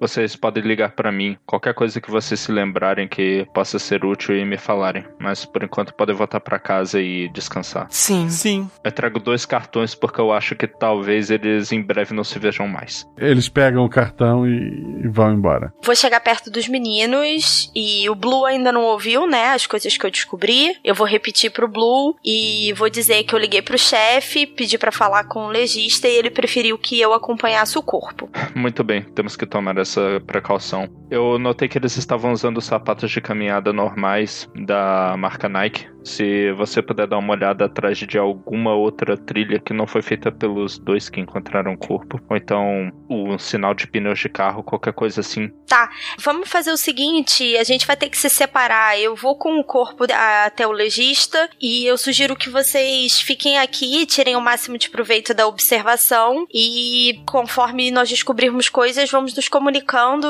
e interrogar quem seja necessário. É, Blue, acho que o serviço de comunicar ao Liam do que aconteceu com a filha dele, infelizmente, vai ser seu. É isso que eu tava pensando agora. É, eu vou ajudar a recolher o corpo e eu quero olhar em volta, ver se eu acho a pedra, uma pedra ensanguentada, que talvez seja a arma do crime, e qualquer outra coisa esquisita, um chiclete, uma guimba de cigarro, tem alguma coisa assim perto do corpo? É, dois dados. 6 e 2. 6 é um acerto. Tu encontra ali as pegadas do, do, casal que encontrou, realmente eles vão até o ponto próximo ao corpo, mas não chegam a se aproximar tanto. Parece que eles, a história deles é verdadeira. Tu nota que algum carro subiu ali próximo do lugar onde largou o corpo, mas tu não, não consegue identificar exatamente que carro foi. Eu vou tirar uma foto da marca de pneu. Aham. Uhum um pouco mais para baixo, rolando ali um pouco pra trilha, tu encontra uma pedra bem ensanguentada, pesada, que parece que foi a arma do crime. Tá, eu vou embalar ela e levar ela comigo. Então você vai no carro junto com o corpo e os outros dois vão fazer o quê? Eu acho que eu tenho que deixar o Blue na casa do Lion primeiro, com a instrução dele esperar uns 10 minutos, porque eu não quero ouvir da prefeita que ela ouviu a notícia do marido. Quero que a gente dê mais ou menos ao mesmo tempo. E eu vou ir pro gabinete da prefeita. A Kate vai junto com o corpo, acaba esperando um tempo até chegar o legista. Tu passa todas as informações que tu tinha, né? Uhum. O legista faz lá o. Realmente, ela morreu com as pancadas na cabeça. Uhum. Parece que ela foi derrubada, ela tá um pouco arranhada nas costas e tal. Parece que ela foi derrubada no chão primeiro. Numa das unhas tem um resquício de DNA que ele tirou para análise caso vocês tenham alguma suspeita. Ok. Enquanto ele tá fazendo tudo isso, o Blue chega na, na casa da prefeita, né? Onde tá o Lia. É deixado ali. Vai ficar andando ali fora, dar os 10 minutos que o Max pediu ou não? Não, eu vou, vou direto falar com, com o Lia, é meu amigo. E, enfim, o Liam sai. Acharam alguma coisa? Eu dou as minhas condolências, faço com o melhor tato possível, sem qualquer tipo de brincadeira ou coisa do gênero. Falo o que aconteceu, seja o mais racional possível e conto que a gente achou o corpo. Tenta acalmar, porque eu imagino que ele vai ficar bem chocado, enfim, já falo que a gente tá Bom, todos os procedimentos burocráticos por conta do corpo, e claro que as, as investigações vão continuando. Chora bastante, te abraça. Não, não.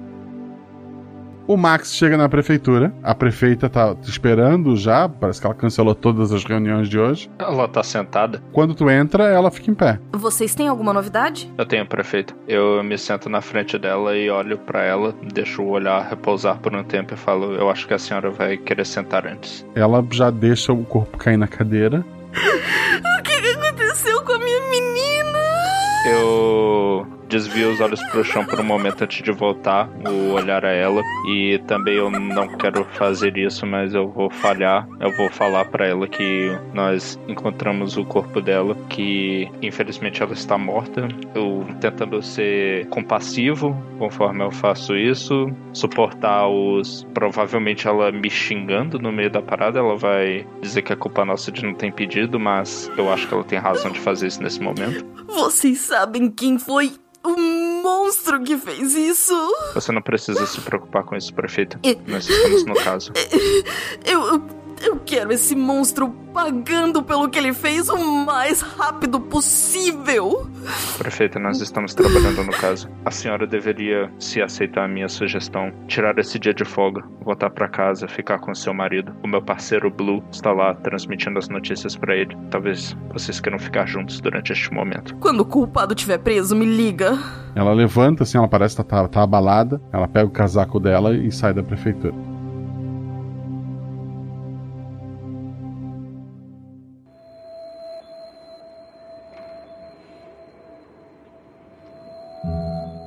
Deixa eu voltar lá no legista, Guaxa. É, enquanto os meninos estão lá, ela foi encontrada com a bolsa dela? Sim. Celular tá dentro? Tá. eu vou empacotar ele, eu vou assinar a cadeia de custódia, né? E vou falar pro legista que eu vou levar a bolsa e o celular comigo, que eu gostaria que ele rodasse o DNA no sistema, ver se tem algum Não, a cidade é nova, é pequena, não tem sistema. Pô, mas tem um sistema nacional, Guaxa. Por mais que a polícia seja privada, essas coisas estão ligadas no sistema. É, aqui ainda não, nunca precisamos. Ok. Na verdade, a outra coisa que eu queria fazer é o seguinte: a pedra que eu embalei, ela é muito pesada ou um adolescente seria capaz de levantá-la? Uma adolescente seria capaz de levantar.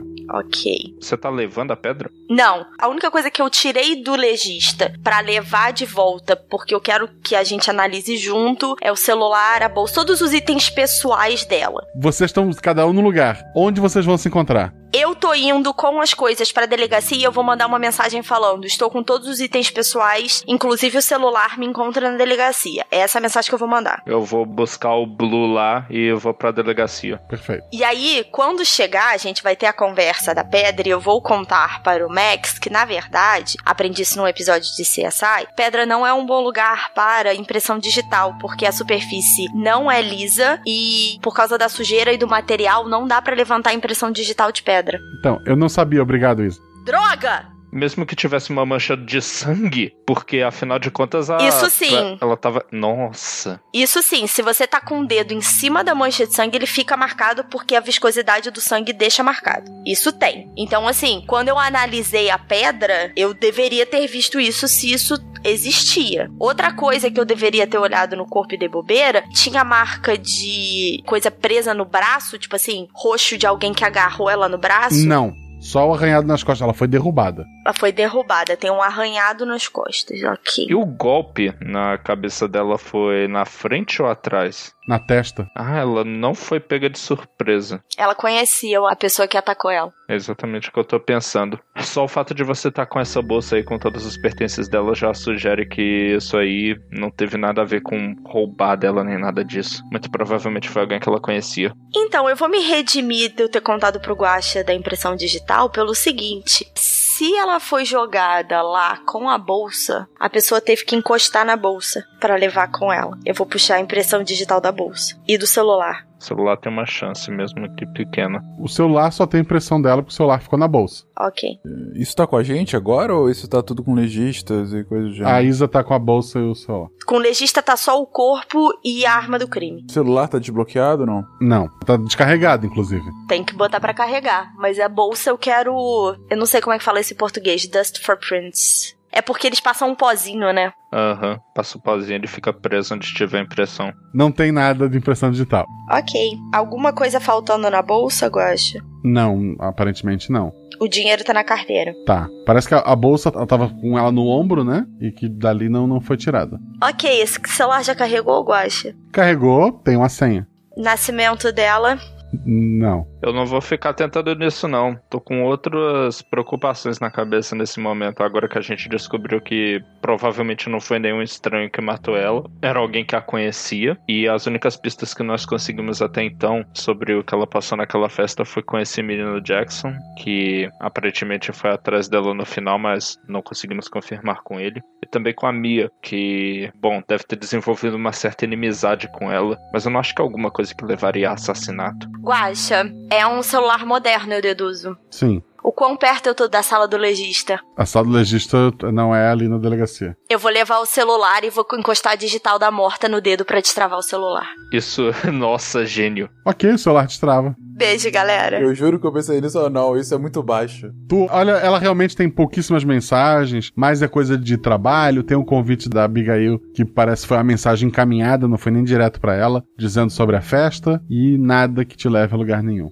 Fotos. Fotos dela, algumas selfies com, com pouca roupa, fora isso, nada demais. Linha do tempo do Google Maps. O GPS dela tá desativado. Pasta de deletados. Nada de deletado lá, sim. Não parece que ela recebeu nenhuma mensagem no sábado, que a gente tava até supondo que ela tinha recebido uma mensagem por isso saiu de casa com pressa. Não. Ligações. Várias ligações da mãe do domingo, né? É, depois chegou em casa, procurando por ela. Fora isso, nada. Tem um gap? Tem coisas que foram apagadas, tipo assim, não tem nada de sexta e sábado e tem de quinta e domingo? Ou não? Ou tem uma sequência lógica, só não tem nada que nos é, nos É, é ela, ela recebia poucas mensagens mesmo e não tem nada de que chame atenção. Nada dentro da bolsa, nada no celular. Eu verbalizo pros meninos, tipo, é muito esquisito. Os adolescentes têm a vida inteira no celular. Se você pega o meu celular, você sabe tudo o que aconteceu comigo nos últimos três meses. Como é que não tem nada? Eu falo pros meninos, eu falo, eu deixei passar alguma coisa nesse corpo. Eu acho que a gente deveria voltar no legista. Acho que vocês também deveriam olhar, ver se tem alguma coisa que eu deixei passar.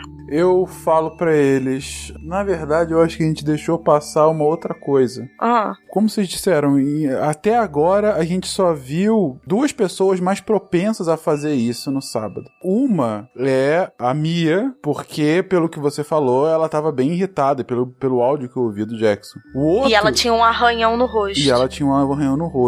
Mas, mais importante do que isso, tem o próprio Jackson, que em momento algum disse o que, que ele fez no sábado, mas ele teria mais força pra fazer isso e, principalmente, ela estaria mais disposta a ouvir qualquer fala dele, qualquer conversa dele, ainda mais pelo que tinha acontecido no dia anterior. Sabe o que eu acho curioso, Blue? Você não precisaria de força pra matar a Eva, mas certamente pra carregar ela. Tava pensando nisso. E uma- talvez isso não seja o trabalho de uma única pessoa. Porque uma amiga, ou que seja Mia, ou quem quer que seja, poderia muito bem ter perdido a cabeça e matado ela, mas ter desesperado e ligado pra outras pessoas ajudarem. O crime foi cometido por uma única pessoa, mas a ocultação de cadáver foi cometida por mais de uma pessoa. Isso é possível, mas por enquanto nós não temos nada pra apontar pra essas crianças. Nós temos que ouvir eles de novo, torcer pra que eles ainda queiram falar com a gente e tentar ver se há algum furo na história deles, nos álibis que eles apresentam do que eles estiveram fazendo no dia. E no sábado.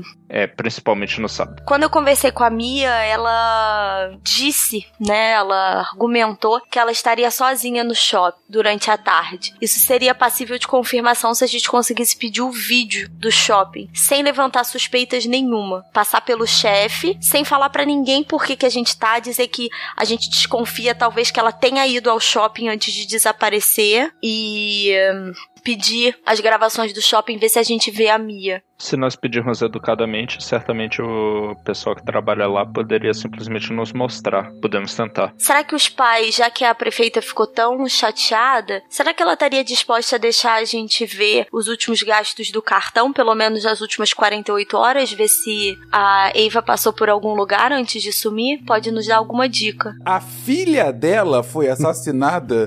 Será que ela tá chateada? Mas isso não significa que ela vai querer quebrar o, o sigilo bancário da filha. A gente gosta, poderia pedir isso delicadamente, ou se a gente passaria pelo chefe. Pro chefe, a gente tem que pedir o vídeo do shopping.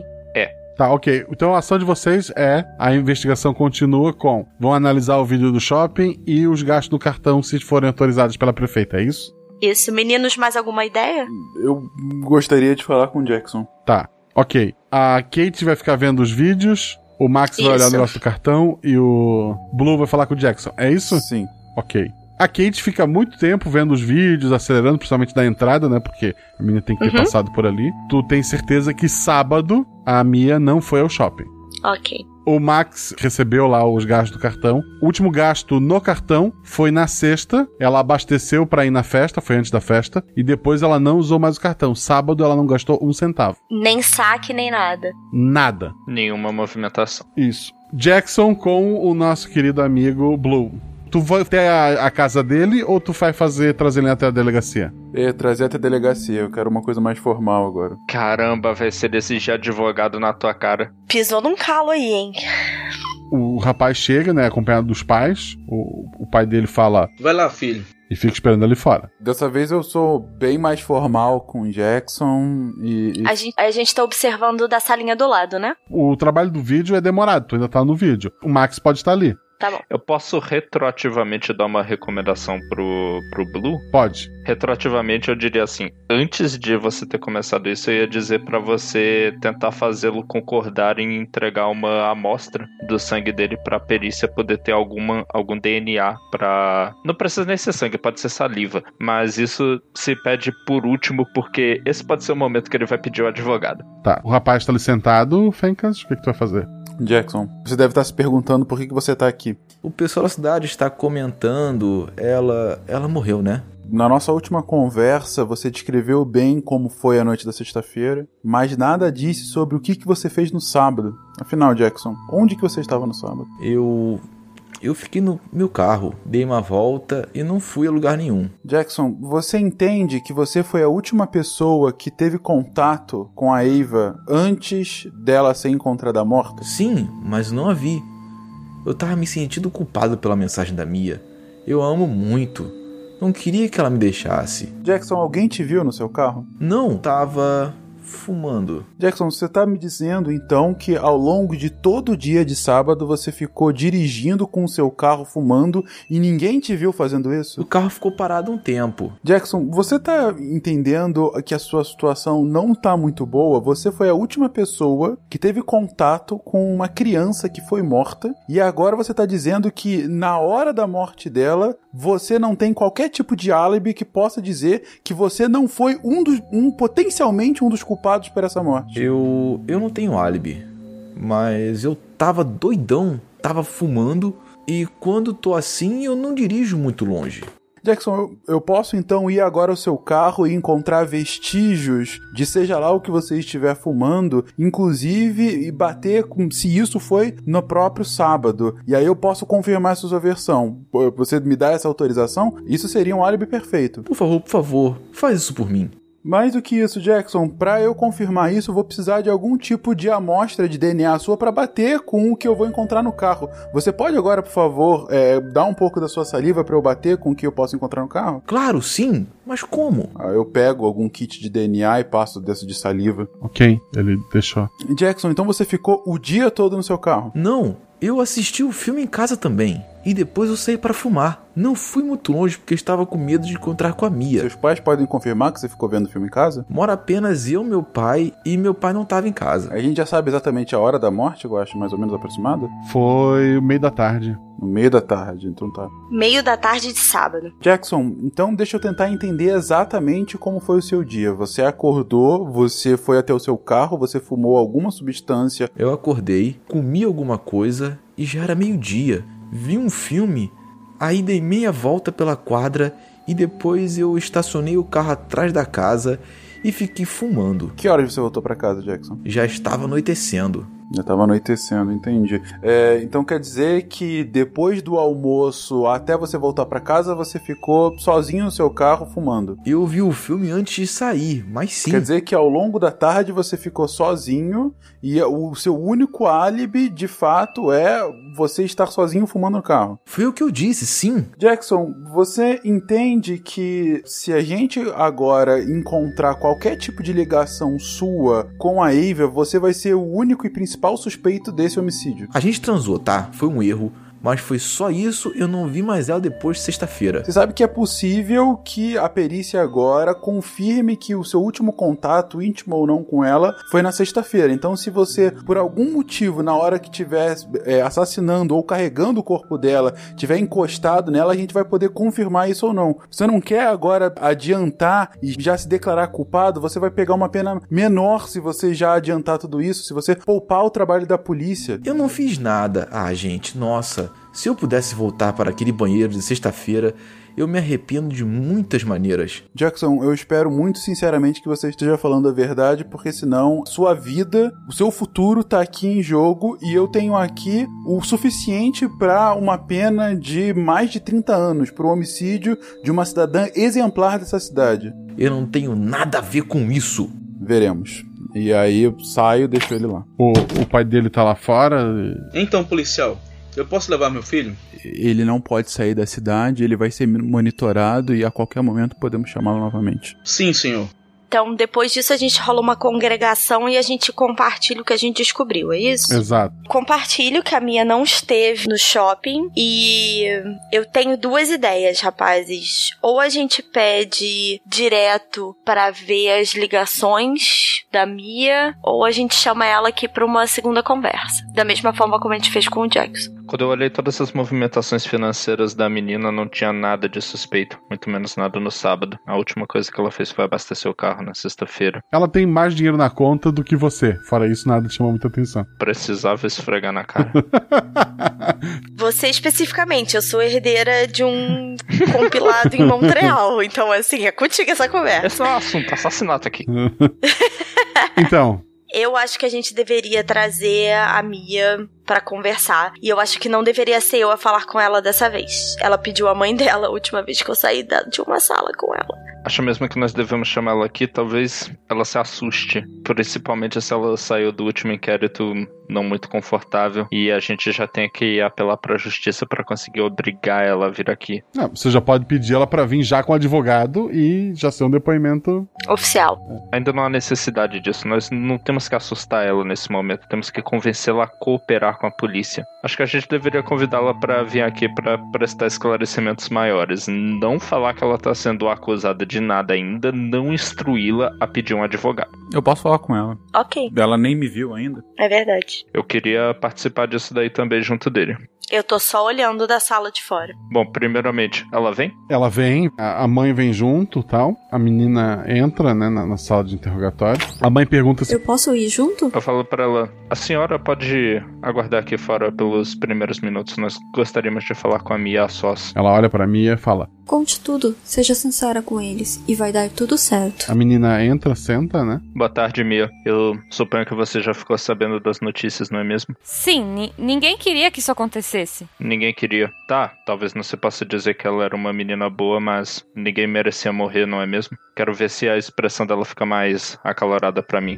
A gente só queria dar um susto nela. Quem é a gente? Eu e as minhas duas amigas. Elas foram na festa, foram elas que me contaram da traição. E eu tava muito brava e eu deixei a mensagem pro Jackson brigando com ele. Daí a minha melhor amiga, Kimberly, ela deu a ideia de dar um susto na Eva. Daí a Kimberly e a Olivia convidaram a Eva pra ir numa festa sábado e a gente se encontrou naquele lugar lá. Só que ela tava viva quando a gente foi embora. Que lugar foi esse? Nas montanhas, nas trilhas onde a encontraram. Você tá dizendo que a última vez que vocês viram ela, vocês deixaram a Eva sozinha no lugar da morte dela. Sim, a ideia era só dar um susto, fazer ela voltar a pé, achar alguém pra ligar pra mãe, sei lá. Que horas foi isso? Foi no sábado à tarde. Mais ou menos que horas? Eu não sei, quando ela me viu lá, ela ficou muito brava e acabou me agredindo. Aí eu fiquei brava, peguei o carro e fui embora, deixei ela lá. E você foi junto com as suas duas amigas. Não, porque ela não podia me ver, né? Ela sabia que eu tava brava com ela. Então eu fui no meu carro e ela com a Kimberly e com a Olivia no carro delas. Você saiu de lá junto com a Kimberly e a Olivia, apesar de carros separados? Não, eu, eu saí na frente. Então quando você saiu, as duas meninas ainda estavam lá. É, E você as reencontrou depois? na escola. Você não as viu até o final do- de sábado e todo domingo. É. Você não chegou a falar com elas depois? Não, a gente não chegou a se falar. Foi tudo meio estranho, sabe? Eu me debruço na mesa, eu olho nos olhos da menina, ela deve estar um pouco assustada nesse momento, e eu digo: Mia, você tem certeza que está sendo sincera com a gente? Sim, eu não matei ninguém. Um andarilho, alguém deve ter passado por lá e atacado. É horrível, eu sei, mas. Naquele lugar da trilha? É. Mia, você tá querendo dizer que depois de ter descoberto que a menina fez seu namorado te trair com ela, depois de ter sabido disso, você armou um- uma pequena pegadinha pra ela e depois foi embora e logo depois ela morreu. Sabe o que isso indica pra polícia, não? É, eu sei que parece que foi a gente, mas não foi a gente. Pode falar com a Olivia, com a Kimberly, elas vão confirmar. Você sabe que eu acabei de falar com o Jackson, né? E quando eu falo isso, eu- olho ela pra ver se tem alguma reação. N- não, não sabia, mas imagino. O Jackson me contou uma história bem interessante. E me contou o que aconteceu na sexta-feira e me contou o que ele fez no sábado. Continuo olhando pra ela pra ver se tem alguma reação. Ela tá, assim, boca aberta. Joga dois dados. Dois e um. Ela tá de boca aberta te olhando. Não parece uma reação específica. Eu bato no vidro e os meninos sabem que isso é um sinal pra deixar ela lá dentro e pra sair pra vir falar comigo rapidinho. Vocês vão sair pra falar com a Kate? Na salinha, eu tô vendo na salinha do vidro de uma via só. Eu vou ficar aqui com ela. Tá, eu vou até, Kate. Tá. Eu conto pro Blue a mensagem que eu troquei com o Max, que eu tô achando esquisito o fato dela falar o ponto na trilha onde o corpo da Eva foi encontrado, sendo que a gente sabe que o corpo foi movido depois de morto. E eu falo para ele que a minha desconfiança é que essa cara dela é que na verdade ela tá surpresa que o Jackson te contou aquilo, que na verdade a mentira tá no Jackson e não nela. Que eu achei esquisito a reação, porque essa, ela só tem essa reação quando você conta que o Jackson contou para você essa história. Eu compartilho essas duas informações e coloco que eu não acho que ela deveria ser deixada embora e pedir o DNA, porque vai comprovar que o DNA dela é debaixo da unha, que ela já falou que é, e ver se tem em algum outro lugar isso. Eu posso trocar umas palavras com ela enquanto eles ainda estão lá fora? Tu tá sozinho e sabe que os dois estão nem olhando pro vidro nesse momento. Eu puxo uma cadeira que deve ter lá na frente, me debruço na mesa sobre ela e falo pra ela: Mia, você tá contando pra gente toda a verdade, toda essa história? Sim! Eu, eu, eu juro, eu juro. Sério, eu juro. Sua expressão pareceu dizer diferente. Era só para dar um susto. E também algumas das evidências que nós já temos. Aí eu olho pra cara dela na hora pra ver se ela esboça alguma reação. Rola dois dados. Deu um e seis. Ela parece estar bem assustada, assim. Quê? Que evidências? O, o que vocês têm? Eu falo para ela, nós temos motivos de acreditar que não foram bem assim as últimas horas da vida dela. Eu não quero revelar muito para Mia. Eu quero ver se ela começa a ter uma reação a isso, sabe? Ver que foi pega. Ela tá bem assustada, ela sabe que tá encrencada, mas tu não tem certeza que se ela sabe que tá encrencada porque ela tá encrencada ou porque realmente ela merece estar encrencada. Mia, eu quero acreditar em você. Acredite, nós queremos ajudar você. Obrigada. Mas pra gente conseguir ajudar você, você tem que ajudar a gente. Não importa quem você pensa que tá protegendo, que você pensa que tá ajudando as pessoas ao encobrir alguma coisa ou falar meias verdades. Você pode confiar na gente. Olha, eu tô falando a verdade. A Kimberly e a Olivia podem confirmar, elas levaram ela lá. A Eva me agrediu, eu falei para deixar ela lá, bati a porta do carro e fui embora. E elas não falaram com você depois? Eu tava assustada, a gente não se falou. Só a segunda, na escola. O que elas falaram para você na escola? É, eu volto pra sala. Tá. Olha, elas falaram que a Eva ia voltar, que era melhor a gente fingir que nem se encontrou, que não encontrou com ela para não acharem que a gente tinha aprontado alguma coisa, sabe? Você tava com medo que achassem que vocês tinham deixado ela no meio da trilha? É. Mia, você sabe que nesse momento a gente tá falando exatamente nesse momento com o Jackson, com a Kimberly e com a Olivia, né? Ai, que bom. A Olivia e a Kimberly confirmaram o que eu falei, né? Pois então, a gente tá justamente perguntando como é que foi o dia de vocês quatro ao longo desse sábado e a história não tá batendo tanto. O sangue some da cara dela, sabe? É, não, não. Mas, mas foi isso, foi isso. Eu juro. E a gente tá com um problema aqui. A gente tá com um problema aqui porque você, nesse momento, é uma das principais suspeitas de um homicídio. Você tinha o motivo, nós já achamos a arma, nós podemos fazer um teste de DNA a qualquer momento. Você tem inclusive um machucado que você mesmo já disse que é, é foi ocasionado por conta de uma discussão com a menina que foi assassinada. Então eu te pergunto, Mia, tem alguma parte dessa história que você quer contar, agora é o momento antes de você se encrecar ainda mais. Eu falo com toda a calma do mundo. Ela respira fundo. Não, não. Ó, a, a Olivia Kimberly vão confirmar tudo. É isso. Eu tô querendo ser um amigo para você. É, eu posso, em algum momento, trazer uma informação nova e é possível que as suas amigas estejam fazendo algum tipo de acordo que é a oportunidade que eu tô dando aqui para vocês. Eu, eu, não, eu fui embora cedo. Eu, eu não fiz nada. Eu vou colocar a seguinte coisa na mesa então aqui, Mia. E saiba que nesse momento, aquela nossa amiga que já conversou com você na escola tá fazendo fazendo isso com as suas amigas também. Eu vou pedir para que você diga o que exatamente vocês estão falando que é mentira, que vocês nos levem ao real culpado dessa história. Então, a primeira menina que nos indicar quem é o culpado dessa história vai ter, claro, todos os benefícios de um acordo. Pode ser você, mas caso você não fale, a gente vai ter um sério problema.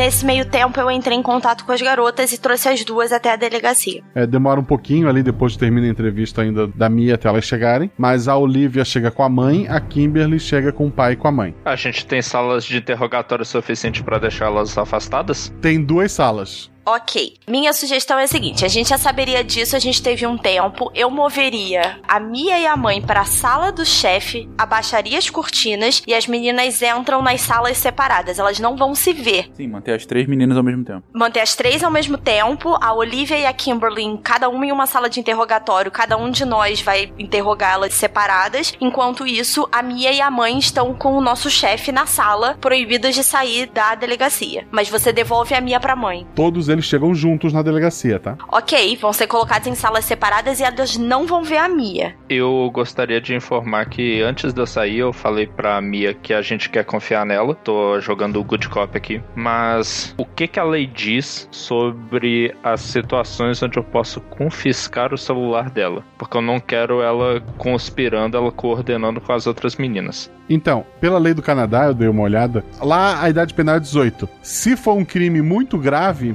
como assassinato, Uhum. a partir dos 14 tu pode tratar como adulto. Então tu pode não só confiscar o celular, como pedir pra ela ficar em custódia até sair o resultado do DNA e daí sai tendo uma prova melhor, tu pode pedir a prisão preventiva dela. É, e eu também acho o seguinte: essa última pressionada do Blue, a Mia foi cooperativa e não deu mais sinais de mentira. Então a gente poderia ter pedido pra ela, falado: ó, então a gente quer você quer confirmar a sua história, você quer que a gente acredite em você? E pede o celular. A gente tá tentando causar o mínimo de desgaste. Eu tenho a sensação que a gente vai se desgastar muito com a Kimberly e com a Olivia agora. Certo? Você pede o celular, ela entrega. A Mia entrega sem problema. A Mia tá sob custódia, ou seja, ela tá presa numa cela individual, ou ela tá na sala do chefe, com a mãe. Eu colocaria ela na sala do chefe, ainda não é hora de prender ninguém. É. Eu posso ir na frente avisar antes pro chefe que nós temos algumas suspeitas e gostaríamos de mantê-las aqui, mas não que ela seja tratada como criminosa ainda. O chefe tá bem perdido, ele nunca foi um policial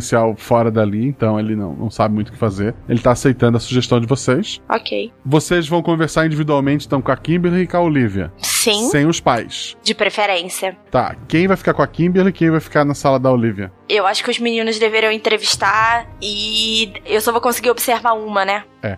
A gente sabe a história base da Mia. A gente tá desconfiando de que as duas meninas talvez tenham feito alguma coisa enquanto elas estavam no outro carro. A gente sabe a história base. Qualquer informação que desvia dessa história, a gente manda mensagem um pro outro. Eu vou estar assistindo uma das duas. Eu vou assistir a da Kimberly. E quem quer que esteja com a Olivia sabe que tá sozinho, que precisa manter a gente informado. E a gente faz a mesma coisa ao contrário. Eu vou fazer o seguinte, acho uma, uma abordagem, eu antes de entrar, eu peço, eu posso falar individualmente com cada uma só em, por um momento só pra contar uma história pra elas? Sim. Pode. Então eu vou primeiro pra Mia, depois pra Olivia e depois pra Kimberly. Eu chego pra elas é, e assim, com muita seriedade eu falo o seguinte: teve uma vez que quatro amigos tinham que fazer uma prova, uma prova final de uma matéria muito difícil na faculdade. Só o problema é que os quatro amigos no dia anterior tinham saído,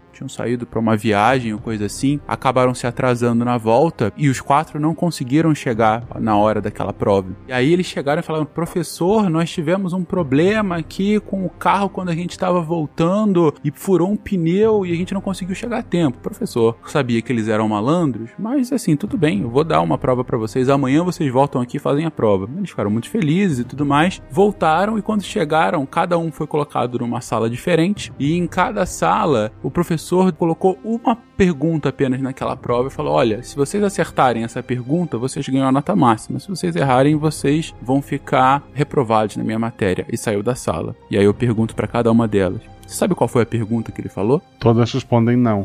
A pergunta era simples: qual o pneu que furou? E aí eu comento: vocês têm uma hora para pensar quem é que vai dizer a verdade pra gente. A primeira que disser a verdade vai ser beneficiada, as demais não. E aí eu saio e falo em cada uma dessas salas e a gente aguarda. Carai. Ok. É, enquanto isso, as meninas estão dentro, os pais estão fora. Eu tô usando todo o meu charme de vida social. Ofereci café, ofereci água, acalmei, falei: as filhas de vocês são ótimas, certo? E tô jogando uns verdes. É, nada, nada de especial aconteceu no.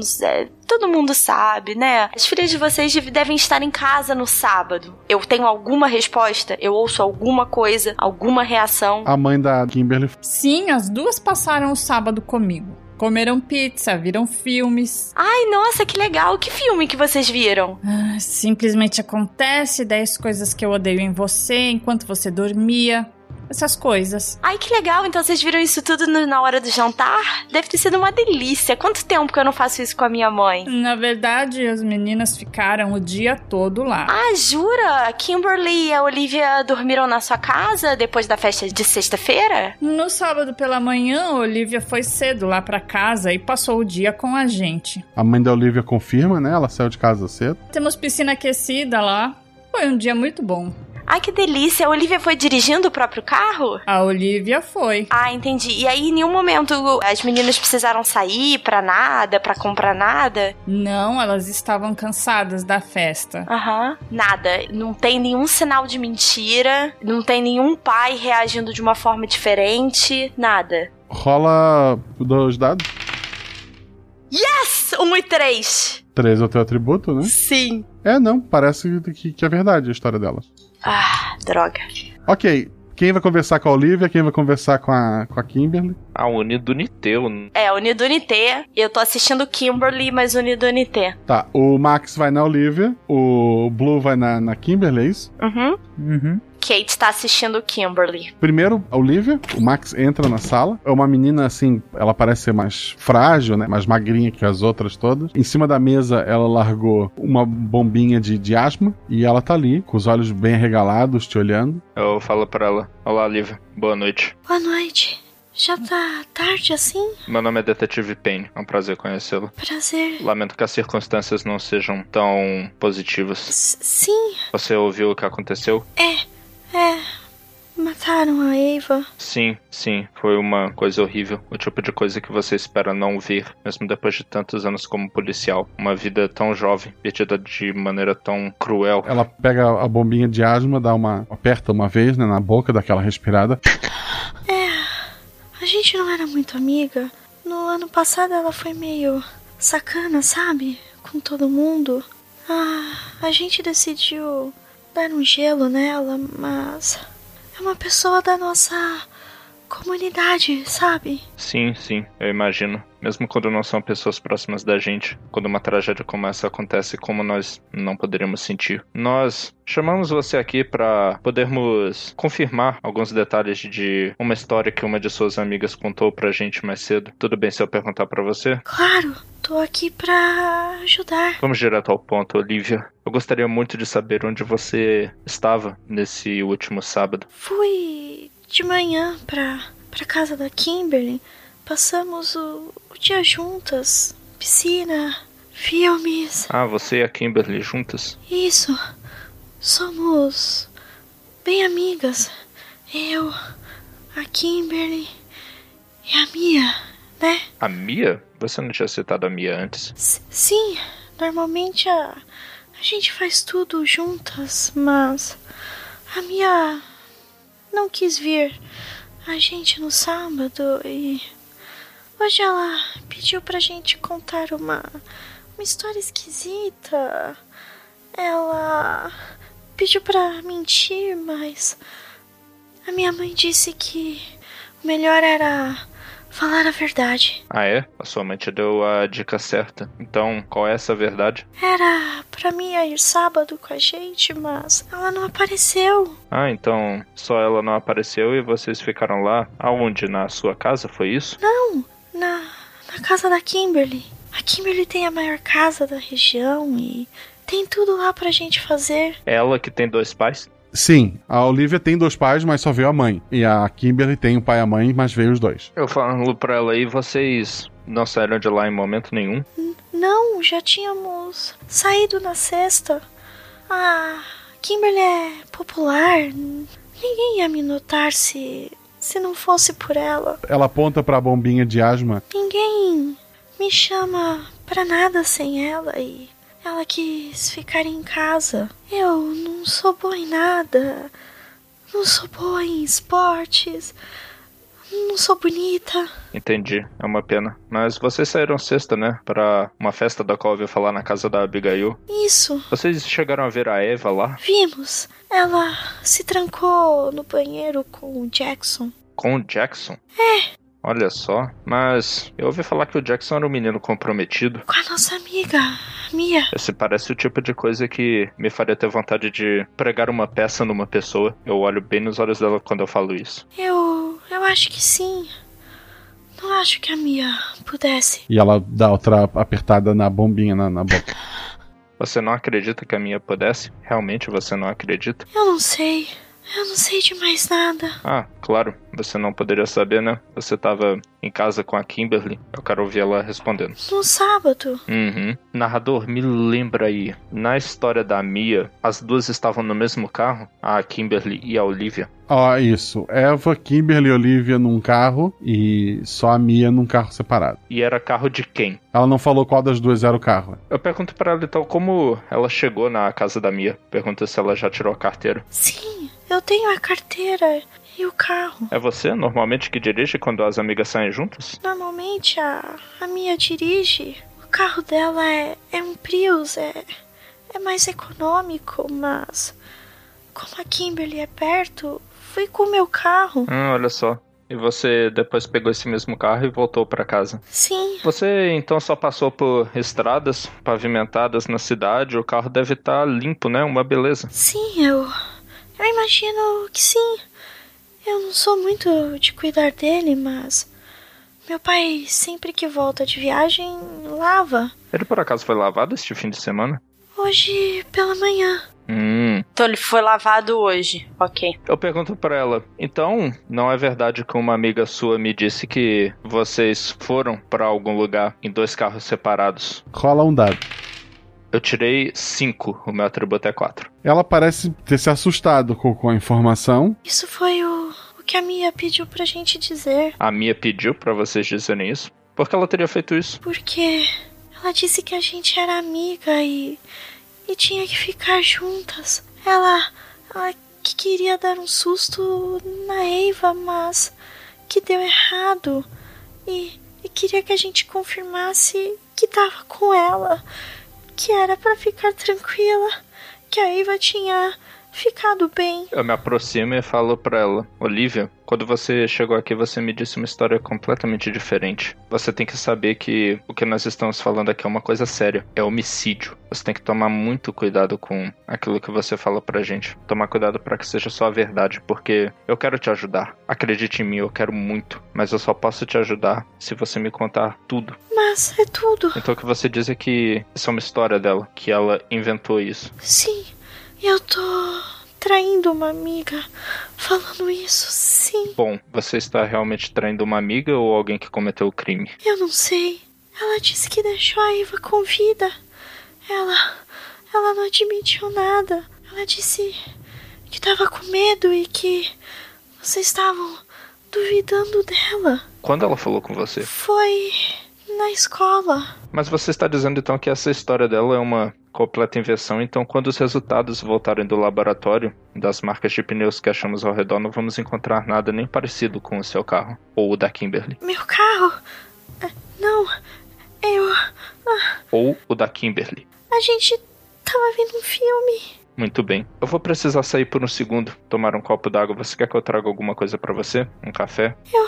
Eu não posso tomar café. Alguma coisa? Água. Tudo bem. Segura aí uns 5 minutos, por favor, Olivia. E eu vou deixar a sala de interrogatório nesse momento para falar com a Isa, que ao mesmo tempo deve estar ouvindo o interrogatório da Kimberly, que tá sendo feito concomitantemente pelo Blue. Blue, você entra na sala, a Kimberly é alta, bonita, ela tem um olho muito azul, é- ela te encara assim quando entra, mas não fala nada. Kimberly, Kimberly, Kimberly, Kimberly. Temos um grande problema aqui, Kimberly. Por um lado, tem uma história de uma amiga sua que te coloca como cúmplice de homicídio. Por outro, uma outra história dos seus familiares que pode te colocar como uma completa inocente nessa situação. Por um lado, você sai daqui ilesa com as nossas desculpas. Por outra, você ajudou a matar uma amiga sua. Kimberly, o que aconteceu no sábado? Eu vou sair daqui ilesa, como você disse. Eu me recuso a mentir pela Mia. Eu fiquei em casa com a Olivia e com a minha mãe o dia inteiro. Que história foi que a Mia te pediu pra contar? Ah, que a gente sequestrou, enganou a Eva para que ela pudesse pregar uma peça. Sei lá, que a gente levou a Eva pro lugar onde vocês acharam e que de lá a gente voltou. Algo assim. Mas eu não vou pra cadeia por conta dela. Entendi. E você sabe o que, que a Mia fez de verdade? Ela não foi no encontro das amigas no sábado. Então o que, que a Mia fez exatamente no sábado? Não foi na minha casa. Mas ela não contou pra vocês depois? Ela conversou com vocês na escola na segunda-feira, não? Ah, foi muito rápido. Ela só pediu pra contar essa história maluca que depois ela explicava. Entendi. Kimberly, ela comentou também que vocês tinham levado ela de carro, tinham levado a Eva de carro. Vocês sabem que nesse momento a gente está fazendo uma análise sobre os pneus que estavam próximos à cena do crime. E que se a gente encontrar qualquer vestígio que pareça que aqueles pneus eram do seu carro ou do carro da Olivia, vocês vão estar uma grande enrascada com essa história. Você sabe disso, né? Sei. Então você realmente defende o ponto que você não esteve lá. Não, eu não estive lá. Kimberly, o que você ficou fazendo no sábado exatamente? Eu tenho uma piscina aquecida, uma TV gigante. Tivemos um dia de meninas. O meu pai não estava em casa, então comemos pizza com a minha mãe. Qual foi o sabor da pizza, Kimberly? Sei lá. Você não lembra o que você comeu? Que tipo de pizza você comeu há dois dias atrás? Ah, eu sei lá. Tinha vários sabores. Calabresa. Kimberly, peço só que você aguarde um pouco. A gente tá, como eu disse, a gente tá confirmando essa história de vocês e eu quero liberar vocês o quanto antes. Então, se você quiser me contar alguma coisa que você não tenha contado agora, agora é a hora, antes que as coisas compliquem pro seu lado. Tem alguém vendo a gente pelo vidro? Sempre, né? Você quer que eu peça? Você pode contar só para mim, não tem problema algum. Eu posso agora tapar a imagem, tirar aqui os microfones, se eu puder te ajudar de alguma forma. Não, não. Tá tudo certo. Vocês querem passar pra tática terrorista? Porque a menina que tem a história mais fácil de botar o dedo é a Mia. O que eu faria era chegar lá e dizer que tudo bem, foi um grande mal entendido, as histórias de todo mundo realmente elas absolvem todas vocês, menos a sua Mia, porque o corpo não foi encontrado lá, ele foi movido. Os carros que chegaram lá chegaram carregando um corpo. E assustar ela desse jeito, porque porra, ela é a única que dá para assustar. A, a Mia? Eu tô falando isso com os outros. Sabe o que, que eu queria fazer? Eu pedi pra mãe da Kimberly. Senhora se importa de abrir sua conta do Netflix no meu computador só um minutinho? Vai lá, acho uma boa. Não entendo, mas sim. Eu vou abrir o histórico. Tem 30 mil filmes no sábado? Vistos? Eu não sei, o Netflix aparece por hora e. Sim, sim. Você consegue ver o dia e a hora. E a quantidade de vezes que você assistiu. Ok, ela passou o sábado assistindo, naquela conta, assistindo vários filmes de comédia romântica em sua maioria. Isso concorda com o que eles falaram. Ok, o buraco tá na Mia. O negócio é que a história das três, ela é combinadinha para ela valer para todo mundo, ficar menos complicado para Kimberly e para Olivia, mas para absolver as três, porque ela diz que a menina foi deixada e não morreu. Mas o negócio é que o buraco que a gente pode pressionar agora tá na tá na Mia. Guaxa, nada dos pneus? Provavelmente no dia seguinte. Tanto pneu. Vocês pegaram o DNA de mais alguém além do Jackson ou não? Mia a gente pediu, não pediu por causa do arranhão? Por que, que tu acha que eu tô dando um copo d'água pra Olivia, bicho? Tá. Amanhã vocês têm o DNA de todo mundo e o pneu. O que que a gente tá deixando passar, cara? Eu não sei, mas provavelmente o ouvinte tá gritando pra gente nesse momento. Certamente. É, eles devem ter o palpite deles. Olha, é, tem algumas coisas que a gente pode fazer. A gente pode falar com a Mia agora pra tentar realmente bater a história dela, porque essa é a história que não tá batendo. Uhum. Deu pra ver que dá pra pressionar um pouco mais a Olivia, porque ela entrega fácil se tiver alguma coisa. E deu pra ver que a Kimberly tá, tá muito segura de si, mas ela perguntou se a gente tava sendo observado, que pode dizer alguma coisa, e pode ser só uma autoconfiança forjada, porque tem alguma coisa que ela não quer que seja revelada. Então, por exemplo, poderia chegar agora pra Kimberly e falar que as outras duas estão falando que ela foi a assassina ou alguma coisa do gênero pra desmontar essa confiança toda ou pressionar a Olivia pra certo ponto ou só realmente comentar com a Mia. Ou a gente poderia fazer isso os três ao mesmo tempo pra ver o que que aconteceria. Nossa, os três ao mesmo tempo é tiro no escuro e eu adorei, mas eu quero pressionar a Mia. Eu acho que a gente tem que pressionar a Mia. Eu deixaria.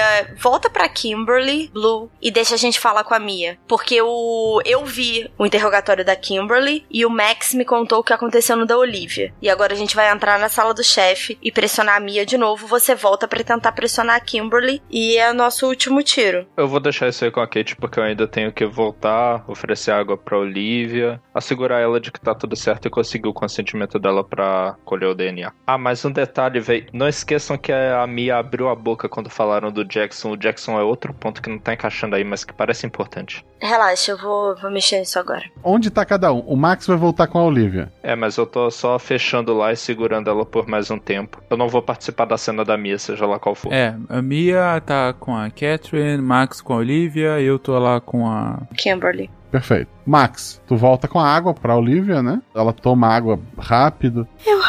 Eu posso ir, ir embora. Já já. Só tem mais alguns detalhes que eu gostaria de perguntar a você sobre isso tudo. Principalmente sobre uma pessoa que mencionou vocês, mas que acabou não mencionada. O namorado da Mia. Qual era o nome daquele menino? Ja Jackson. Isso, Jackson. Você viu ele em algum momento no sábado? Não, eu vi ele. Eu vi ele na sexta e, e na segunda na escola. Bom, tudo bem então. A última coisa que eu preciso pedir para você é o consentimento para nós escolhermos uma amostra de DNA. Ela certamente provará sem sombra de dúvidas que você não teve envolvimento nisso. Tá bom. Eu vou buscar o kit no laboratório e logo depois você estará liberada. Obrigado por cooperar conosco. Obrigada. A Kate com a Mia? É, eu entro bem séria e puxo uma cadeira, sento bem em frente à Mia e falo: Mia, nós temos um problema. Eu tô um pouco preocupada porque eh, não consigo confirmar a sua história. Nada da sua história bate. Nem o que a Kimberly está falando, nem o que a Olivia está falando e nem o que o Jackson falou. Ma- mas a, a, a Olivia e a Kimberly n- não falaram que foram comigo? Que deixaram ela lá? Não. Elas falaram que elas não viram a Eva no sábado e nem você. Por que, por que elas mentiriam? Não sei. Você me disse que no sábado. É, o que, que você fez antes de dar um susto na Eva? Eu fui na Kimberly, eu mandei uma mensagem pro Jackson e daí a Kimberly deu a ideia da gente dar um susto na Eva. E deixa eu só te fazer uma pergunta. Quando você chegou na casa da Kimberly, é, quem é que tava lá? A Kimberly, a Olivia e a mãe. O pai dela tinha viajado ao trabalho. Aham. E aí, que horas que vocês resolveram ir lá dar um susto? Foi à tarde. É, essa história tem um outro problema, Oli, ô, Mia. É, onde é que você falou que vocês deixaram a Eva? Foi na trilha, onde. Onde vocês acharam o corpo? É, esse é o problema, Mia. O corpo não foi morto ali, a Eva não foi morta ali. A Eva foi deixada ali. Mas há claros sinais de que o corpo foi movido. Então vocês não podiam ter deixado ela lá. E ela não foi morta ali. Mas a, mas a gente deixou ela viva lá. A gente quem? Que horas? Como é que você pode ter certeza? As meninas estavam num outro carro. Como é que você pode ter certeza que elas não mataram? Como é que eu posso ter certeza que você não matou? Eu, eu não matei. Eu não matei. Sinto muito, Mia. Eu- todas as provas indicam pra você. Se você não tem nenhum álibi, A mãe da Mia fala: Vamos chamar um advogado. E ela não vai dizer mais nada. Tudo bem, não tem problema. Mas enquanto o advogado chega, a Mia não sai daqui. volta pro Blue. Blue tá lá com a Kimberly. Tu entra, a Kimberly fala: Eu já posso ir pra casa? Kimberly, estamos só finalizando alguns detalhes aqui, mas tá cada vez mais claro que de fato vocês estavam no sábado juntas e não tiveram participação com relação a isso. Ainda assim, eu gostaria de fazer uma pergunta muito sincera pra você. A Mia seria capaz de ter matado a Eva? Ela tava bem brava, viu? Ela, ela amava o Jackson. Eu tô bem bravo porque aconteceu um assassinato e ainda assim eu não tô prestes a matar ninguém. Eu tô perguntando se ela seria capaz de matar uma pessoa. Sim, ela seria. Não tem mais o que, o que explorar. Eu trago copos d'água pros pais, eu viro pra mãe, pra senhora Kimberly, e falo: É, senhora, é. pros pais, na verdade, todos. O que vocês achavam da Eva? Ela era muito amiga das meninas no passado, especialmente da Kimberly. Mas no, no ano passado, ela ficou com o namorado da Kimberly e daí os dois terminaram. Daí a Kimberly disse que quem falasse com a Eva não era mais pra dirigir a palavra pra ela e isolar a menina. Ah, então foi uma decisão da Kimberly de isolar a Eva. Sinal de que ela também ficou muito chateada com a Eva ano passado. Mas isso foi no ano passado. A Kim estava comigo durante todo o sábado. Sim, ok. É, eu chamo os meninos pra conversar. Posso levar a minha filha agora? É, só um minuto, nós estamos finalizando todas as questões procedurais e assim que nós assinarmos todos os relatórios, nós vamos poder liberar as meninas. Prometemos que não vai levar muito mais tempo. Obrigada. Cara, é um beco sem saída. Eu esperava que a mãe desse qualquer indicativo de que as meninas não estavam lá ou de que a Mia passou lá. É, tudo indica pra Mia, mas o meu instinto diz que não foi ela. Não, desculpa seus instintos, Catherine, mas é, não tem nada que comprove que não foi ela. Realmente, nessa altura, a gente já fez de tudo para pressionar as histórias delas em todos os pontos fracos. Sim. Ela esteve na cena do crime, ela tinha uh, o motivo para isso, ela tinha a capacidade disso, ela não tem qualquer álibi, ela tentou coagir as amigas a inventarem um álibi para ela, mas isso já foi desmontado por ambas as amigas. Assim, as amigas alegam que ela tentou coagi-la. Bom, mas se é uma relação entre as duas, eu tô ouvindo do outro lado, né? Eu não vejo porquê. Qual não. é a minha sugestão sabendo a lei do Canadá? A gente libera a Kimberly e a Olivia com as mesmas condições do Jackson, de que eles não podem sair da cidade. Pede uma prisão preventiva da Mia, porque ela já pode responder como adulta no caso de homicídio. Enquanto isso, a gente espera os resultados do pneu do DNA, apreende o carro e o celular dela. Eu acho que é isso mesmo. A gente vai pedir a prisão preventiva, mas rapidamente algum juiz vai derrubar e agora esse trabalho não está mais em nossas mãos.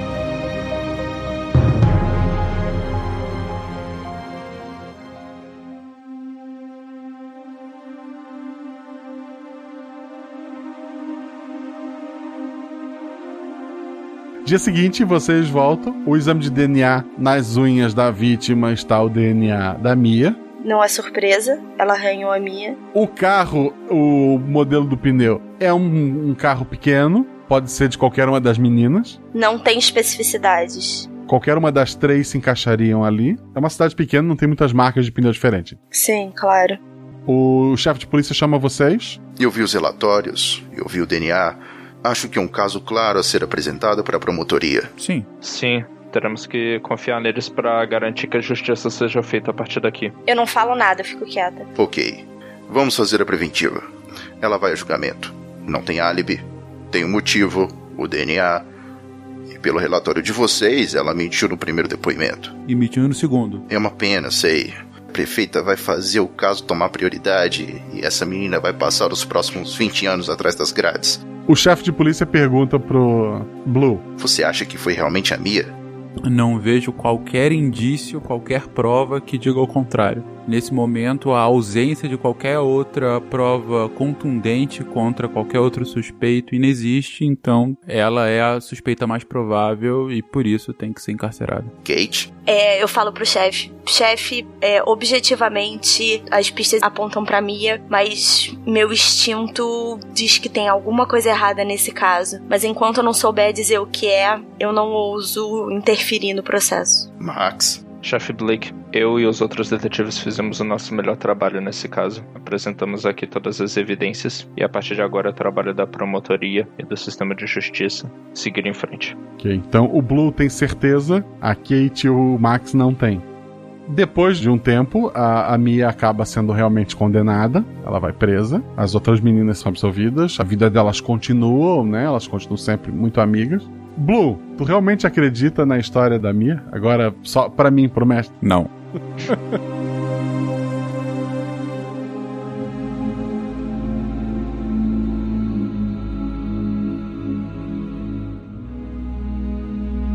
Em algum ponto, depois da Mia ser condenada e estar tudo resolvido, o Max provavelmente está em algum lugar bebendo ou pensando em voltar a beber. A Kate também está em casa, pensativa. Esse caso sempre incomodou vocês dois. Uhum. O Blue, ele tá sentado num lugar afastado da cidade, só ele tá lá, quando um carro para e sai a Kimberly. Eu chego perto dela e a abraço. Minha mãe falou tudo. Você fugiu sem saber de nada. Ela não sabia te encontrar. Acabou casando com meu pai. Ele me assumiu. Obrigada por tudo. Desculpe. Eu que tenho que pedir desculpa pelos últimos 17 anos, mas daqui pra frente eu vou ser o melhor pai possível.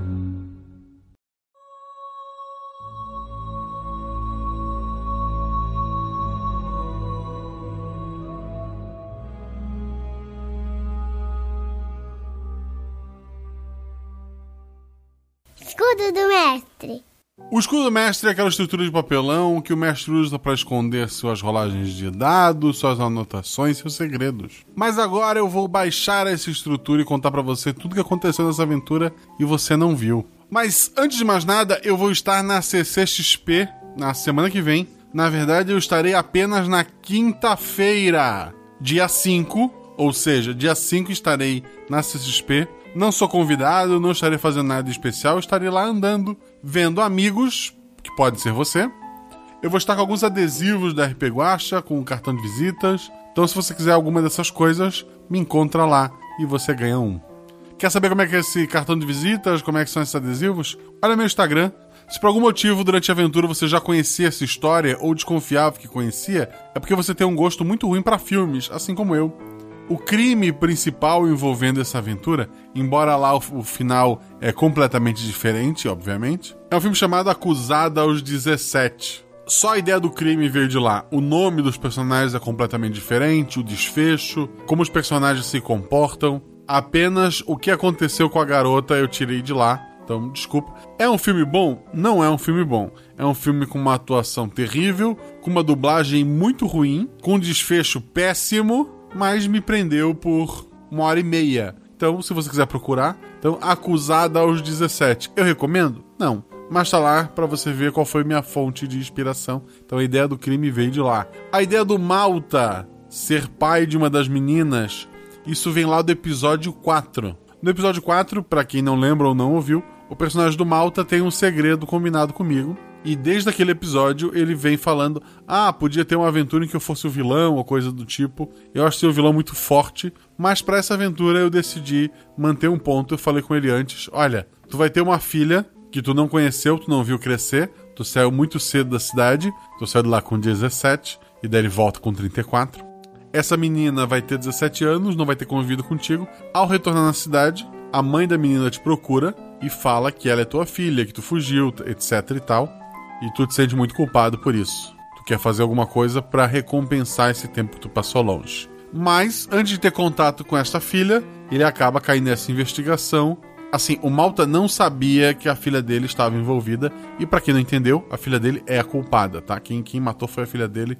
Eu falo isso daqui a pouco. Mas o Malta não sabia. O que o Malta sabia é que ele tinha uma filha e que ela em algum momento ia aparecer na investigação. E quando ela aparece, a entrevista do Malta, se você for rever, ele avisa para ela que ela tá sendo observada, ele não pede o DNA dela, fica o tempo todo protegendo a menina. A segunda entrevista que ele tem com ela é, é ridícula, ele não sabe nenhuma outra informação é dada, ele chega avisando que ela já vai embora. Mas vamos lá, se você não entendeu, não quer ver o filme, as três meninas elas combinam de dar um susto na garota. As duas amigas, a Kimberly e a Olivia, vão até a casa dela, convidam ela para uma festa, dizem que querem se reaproximar, que estão arrependidas, etc e tal, que vai ter um churrasco, alguma coisa em algum lugar, e a Eva decide junto. Naquela ânsia de voltar a ter suas amigas, porque ela era muito amiga da Kimberly, isso é dito até no episódio. A Kimberly tinha muito ressentimento dela também elas levam essa menina lá para as montanhas. No filme é um outro lugar, mas leva para as montanhas. Lá aparece a Mia. Ela e a Mia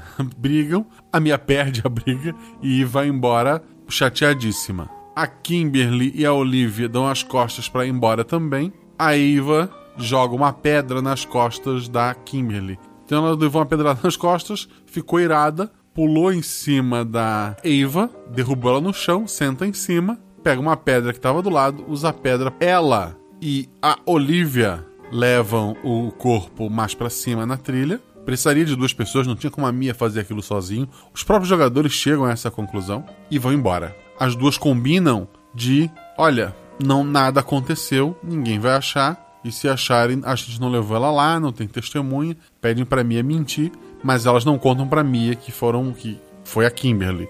A Olivia, que era um ponto fraco dessa história, né? Ela estava apavorada, mas ela tem uma admiração muito grande pela Kimberly. Ela tem medo de ir presa, né? Os pais da Olivia não sabem que, que ela está envolvida no crime, para eles elas ficaram com a Kimberly. A Kimberly, por influência da mãe, estava segura porque tinha o pai na investigação, a, mãe é a pessoa mais rica da cidade, a mãe e o pai, né? São, são pessoas que estão acima até da prefeitura. Lembra que eu falo que a prefeita é a segunda família mais rica da cidade? A primeira é a família da Kimberly. Então, a mãe, quando eu rolei aqui para as mentiras delas não serem detectadas, mesmo com um acerto crítico, se eu não me engano, que os jogadores tiveram, eu rolei muito dado, porque ela é rica, ela tinha a confiança de que o, o pai da filha ia proteger, ela estava com total segurança, então ela pôde mentir tranquilamente. Mas daí você me pergunta, e aquele monte de filmes de comédia romântica na Netflix? A mãe ficou em casa, a mãe da Kimberly estava em casa. O marido estava viajando e o antigo amor da vida dela voltou para a cidade, o pai da filha dela. Ela passou o sábado enchendo a cara e vendo filmes de romance para lembrar do tempo que ela era adolescente. Um ponto que os jogadores deixaram passar é que se a Mia não encontra com as duas amigas no sábado de manhã, como é que sábado de manhã ela manda uma mensagem brava pro Jackson? Porque pra história, pra, pra a, a, mensagem existia, pra mensagem ser enviada, a Mia tinha que saber quem é, que o Jackson traiu. E quem contou isso para ela foi as duas amigas, a Kimberly e a Olivia. Então a história ali não batia. Fora isso, eu defendo completamente os jogadores. Essa aventura dura 3 horas e meia. Teve alguns problemas de desconexão, teve alguns casos ali que a gente precisou é, esperar o áudio dar uma melhorada, mas foram 3 horas e meia. O editor teve bastante trabalho para ajeitar essa história. Então os jogadores estavam bem cansados no final. E eu precisava encerrar a aventura. Se eles continuassem, eu acho que eles chegariam ao resultado final. A própria Isa depois ficou uma semana reclamando no WhatsApp que quando eu descrevi a Kimberly, ela pensou em perguntar se era parente do Blue, pela aparência, mas que logo esqueceu. E essa era uma dica também. Ah, fora isso, é uma aventura simples. Quem quiser mestrar uma aventura de investigação, eu acho que o principal é saber exatamente o crime, como ele aconteceu, quando ele aconteceu, onde estavam todos os suspeitos e botar algumas pessoas que precisam mentir. Seja o Jackson que não queria admitir inicialmente que estava se drogando e ele realmente estava lá fumando e ficando doidão. Seja a própria Mia que achou que a pegadinha dela é, podia. A prefeita podia fazer alguma coisa para retaliar, etc. Então cria essas coisas e vai mestrando em cima disso. Quero agradecer muito aos jogadores, ao Fernando Malta, que é o host lá do SciCast, que é um grande amigo meu, que vai me dar hospedagem no tempo que eu vou estar na CCXP. Além da quinta-feira na CCXP, na sexta-feira a gente deve sair para fazer alguma coisa, seja comer alguma coisa no shopping ou em algum bairro, tipo a Liberdade. A gente ainda vai definir. Fica de olho nas redes sociais, arroba Marcelo Guaxinim, arroba rpguacha, que eu vou postar lá o que a gente vai fazer. Então quem estiver em São Paulo e não tiver ingresso para CCXP, na sexta-feira a gente deve fazer alguma coisa. O Fencas deve estar lá também, a Jujuba, outras pessoas do portal. Mas voltando aqui, quero agradecer então ao Fencas, quero agradecer a Isa, também do Portal Deviante, que aceitou fazer essa aventura, e ao João Galvão, que é nosso padrinho, já gravou vários episódios aqui, e ele fez uma coisa, ele trouxe o Guaxaverso para esse episódio. Para quem não notou, o personagem dele nessa aventura é o mesmo de uma outra aventura.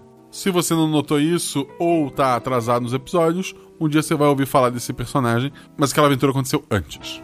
Quero agradecer muito ao trabalho maravilhoso feito pelo pessoal da Telas Produções. No caso desse episódio, quem editou foi o Henrique Farofinha. O nosso querido amigo Henrique, ele transformou 3 horas e meia de material bruto em 2 horas. Muito obrigado, Henrique. Ficou maravilhoso o episódio, o corte final. Se você precisa de editor, ele agora tá com um parceiro trabalhando com ele, tá crescendo a firma. Procure Henrique Farofinha lá no Twitter, arroba Produções, o link tá no post. Agradecer também a revisora desse episódio, a querida Deb Cabral, que lá das Europa, e ela ainda tá ouvindo, revisando, me apoiando e escrevendo vários palavrões quando ela chegou no final do episódio. Espero que você tenha falado vários palavrões assim como ela, quando Malta finalmente se revela. Quer ajudar o RP Guacha? Você tem algumas formas. Uma delas é nos seguir nas redes sociais, arroba Marcelo Guaxinim, arroba RP Guacha. Você também pode comprar nas lojas parceiras. Temos a nossa querida Sabrina, lá do Geek Inventório. Procura o Geek Inventório no, no Instagram. Ela faz coisas maravilhosas, saquinho pra dado, luva, é, amigurumi, várias coisas de trabalhos manuais para RPG. Dá uma olhadinha lá, conversa com ela. Falou que veio pelo Guacha, ganha 5% de desconto. Tem também a Caverna do DM, que faz miniaturas impressas, sabe? Ele faz uma impressora 3D, miniaturas maravilhosas. Dá uma olhada lá. Clicou no nosso link, vai pelo nosso link, não procure em outro lugar. Caverna do DM, clicou, clicou no link do post, você ganha 10% de desconto. E qualquer compra que você faça me ajuda também. Que é só espiar o site, vai pelo meu link também, que daí o Dredd já vai saber que você chegou por lá, me ajuda. E temos o meu RPG.com. Nele, não importa como você chegou lá, na hora de fechar o carrinho, coloca o meu código GUAXA, G-U-A-X-A, tudo maiúsculo. escudo pro mestre, grid de, de batalha, miniaturas mais simples em acrílico, várias coisas para RPG. Vai lá, dá uma olhada, usa o código Guacha, ganha seu desconto. Você tá me ajudando também. Outra maneira de ajudar é ser nosso padrinho. Se você não tem conta no PicPay, vai criar, usa meu código Guacha, G-U-A-X-A. E quando você fizer a sua primeira compra com cartão, eu ganho 10 reais, você ganha 10 reais de cashback. Essa primeira compra pode ser assinar o RP Guacha, ou seja, ser nosso padrinho. É só lá em procurar por RP Guacha e assinar. Tem planos de um real, cinco reais, 10 reais. A partir de 10 reais você faz parte do nosso grupo do Telegram, que é maravilhoso, tem vários grupos. Tem o grupo da conversa geral, tem um grupo que o pessoal fala só sobre RPG, marca mesa, etc e tal. Tem um grupo de spoilers, onde o pessoal põe teorias, onde discute os episódios. O pessoal recebe o episódio antes desse episódio. Se tudo deu certo, os padrinhos estão recebendo na segunda-feira, enquanto você está recebendo na quinta-feira, né? Tem essas vantagens. E um grupo do Discord que tá sempre rolando mesa, sempre rolando aventura, que às vezes eu apareço para olhar, para postar uns GIFs, para jogar. Recentemente joguei uma aventura da Sabrina Palma, lá do Geek Inventório. Ela mestrou uma aventura de super-heróis. Eu fui uma roupa de risco biológico cheia de guaxinins que tomaram uma consciência e andavam como humanoide. Foi bem divertido, tem várias aventuras acontecendo lá. Então pense em ser nosso padrinho para ganhar amigos, jogar RPG. Ah, mas eu sou menina. Tem um monte de meninas, incluindo meninas que mestram. Então venha conhecer, venha fazer parte desta família. Por sinal, os novos membros dessa família é o Sérgio Morbiolo, ao Robson Nespoli, ao João Vitor Belo, ao Johnny Freitas, a Fernanda Alves de Carvalho, ao Adriel Machello, ao Rogério Melo e Souza, ao Diogo Staschoffer, ao João Pita Isaías Henrique Ferreira e ao Danilo Nascimento. Muito obrigado por assinar esse projeto, por acreditarem nele. Além disso, padrinhos podem dar vozes aos NPCs. O chefe de polícia foi feito pelo padrinho Felipe Xavier. A prefeita foi feita pela madrinha Deb. Além de revisora, ela é madrinha. A Abigail, aquela adolescente assustada, foi feita pela Luana, que é madrinha. A Mia, a personagem principal desta aventura, foi feita pela Jujuba, que é minha parceira lá no Missangas, em vários projetos. Ela não é madrinha do RP Guacha, mas é uma pessoa que esteve comigo desde o primeiro episódio. A garota da trilha que encontrou o corpo, a Rafa. A Kimberly, que foi feita pela Shelley, que é madrinha também, além de fazer parte de RPG Next, de um monte de podcast, ela é madrinha acima de tudo. A Olivia, que foi interpretada pela Fernanda Cortez, que é madrinha acima de tudo, e pediu para eu divulgar para vocês que ela faz parte de dois podcasts, o Estação 9 3 quartos e o Casa Elefante, que para quem não sabe são podcasts sobre Harry Potter. Muita gente me pede um episódio, uma aventura no mundo de Harry Potter. Eu fico meio assim. Muitos dos padrinhos são fãs. Você vai lá no Twitter e me diz se seria legal uma aventura de Harry Potter ou não. E de qualquer forma, se você gosta de Harry Potter, vai lá com essa Estação 9 3 quartos e o Caso do Elefante. Vai nos comentários e fala eu vim pelo Guacha. Policial foi interpretado pelo padrinho João Paulo Bunch. O Liam foi interpretado pelo Eduardo Krumflin, também padrinho. O legista pelo Rafael Tellerman, padrinho. A mãe da Olivia foi interpretada pela Francine Tribes, que a pronúncia não é essa, me desculpa. Mas é madrinha também. O Jackson foi interpretado pelo Rodrigo Mesquita. Olha só, padrinho. A mãe da Mia foi pela Andressa, com H no começo, também madrinha. O pai do Jackson foi interpretado pelo Allen Araújo, padrinho. O rapaz que estava lá também caminhando com a Agatha Rafaela foi interpretado pelo nosso padrinho, Daniel Gasparim, mais conhecido como El Fantasmito Amistoso. A mãe da Kimberly foi interpretada pela Lucy, que é a nossa outra editora e, veja só, madrinha. Quer fazer parte dessas vozes, desse grupo, desta família, deste projeto? Assine o nosso padrinho. Dezembro temos dois episódios maravilhosos. Um episódio chamado Era uma Vez Três Crianças, que vai rolar um conto de fadas às avessas. Vai ser um episódio recomendado para maiores, para já entrar no clima de Natal. E o nosso episódio especial de Natal, que eu não sei se vai ser tão bom pelo hype do episódio do ano passado, mas os mesmos gnomos de Natal agora vão resolver uma, um problema em outro país. Um beijo no coração de vocês. Rola em 6, rola em 20, e se tudo der errado, rola no chão, porque diverte e apaga um possível incêndio. Vocês sacaram que o amada filha não se refere à menina que desapareceu, e sim a Kimberly, que é a filha do Malta. So fathers, be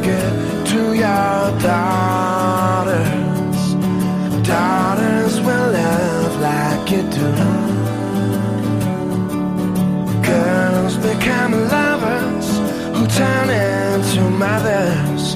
So mothers, be good to your daughters too. So mothers, be good to your daughters too. So mothers, be good to your daughters too.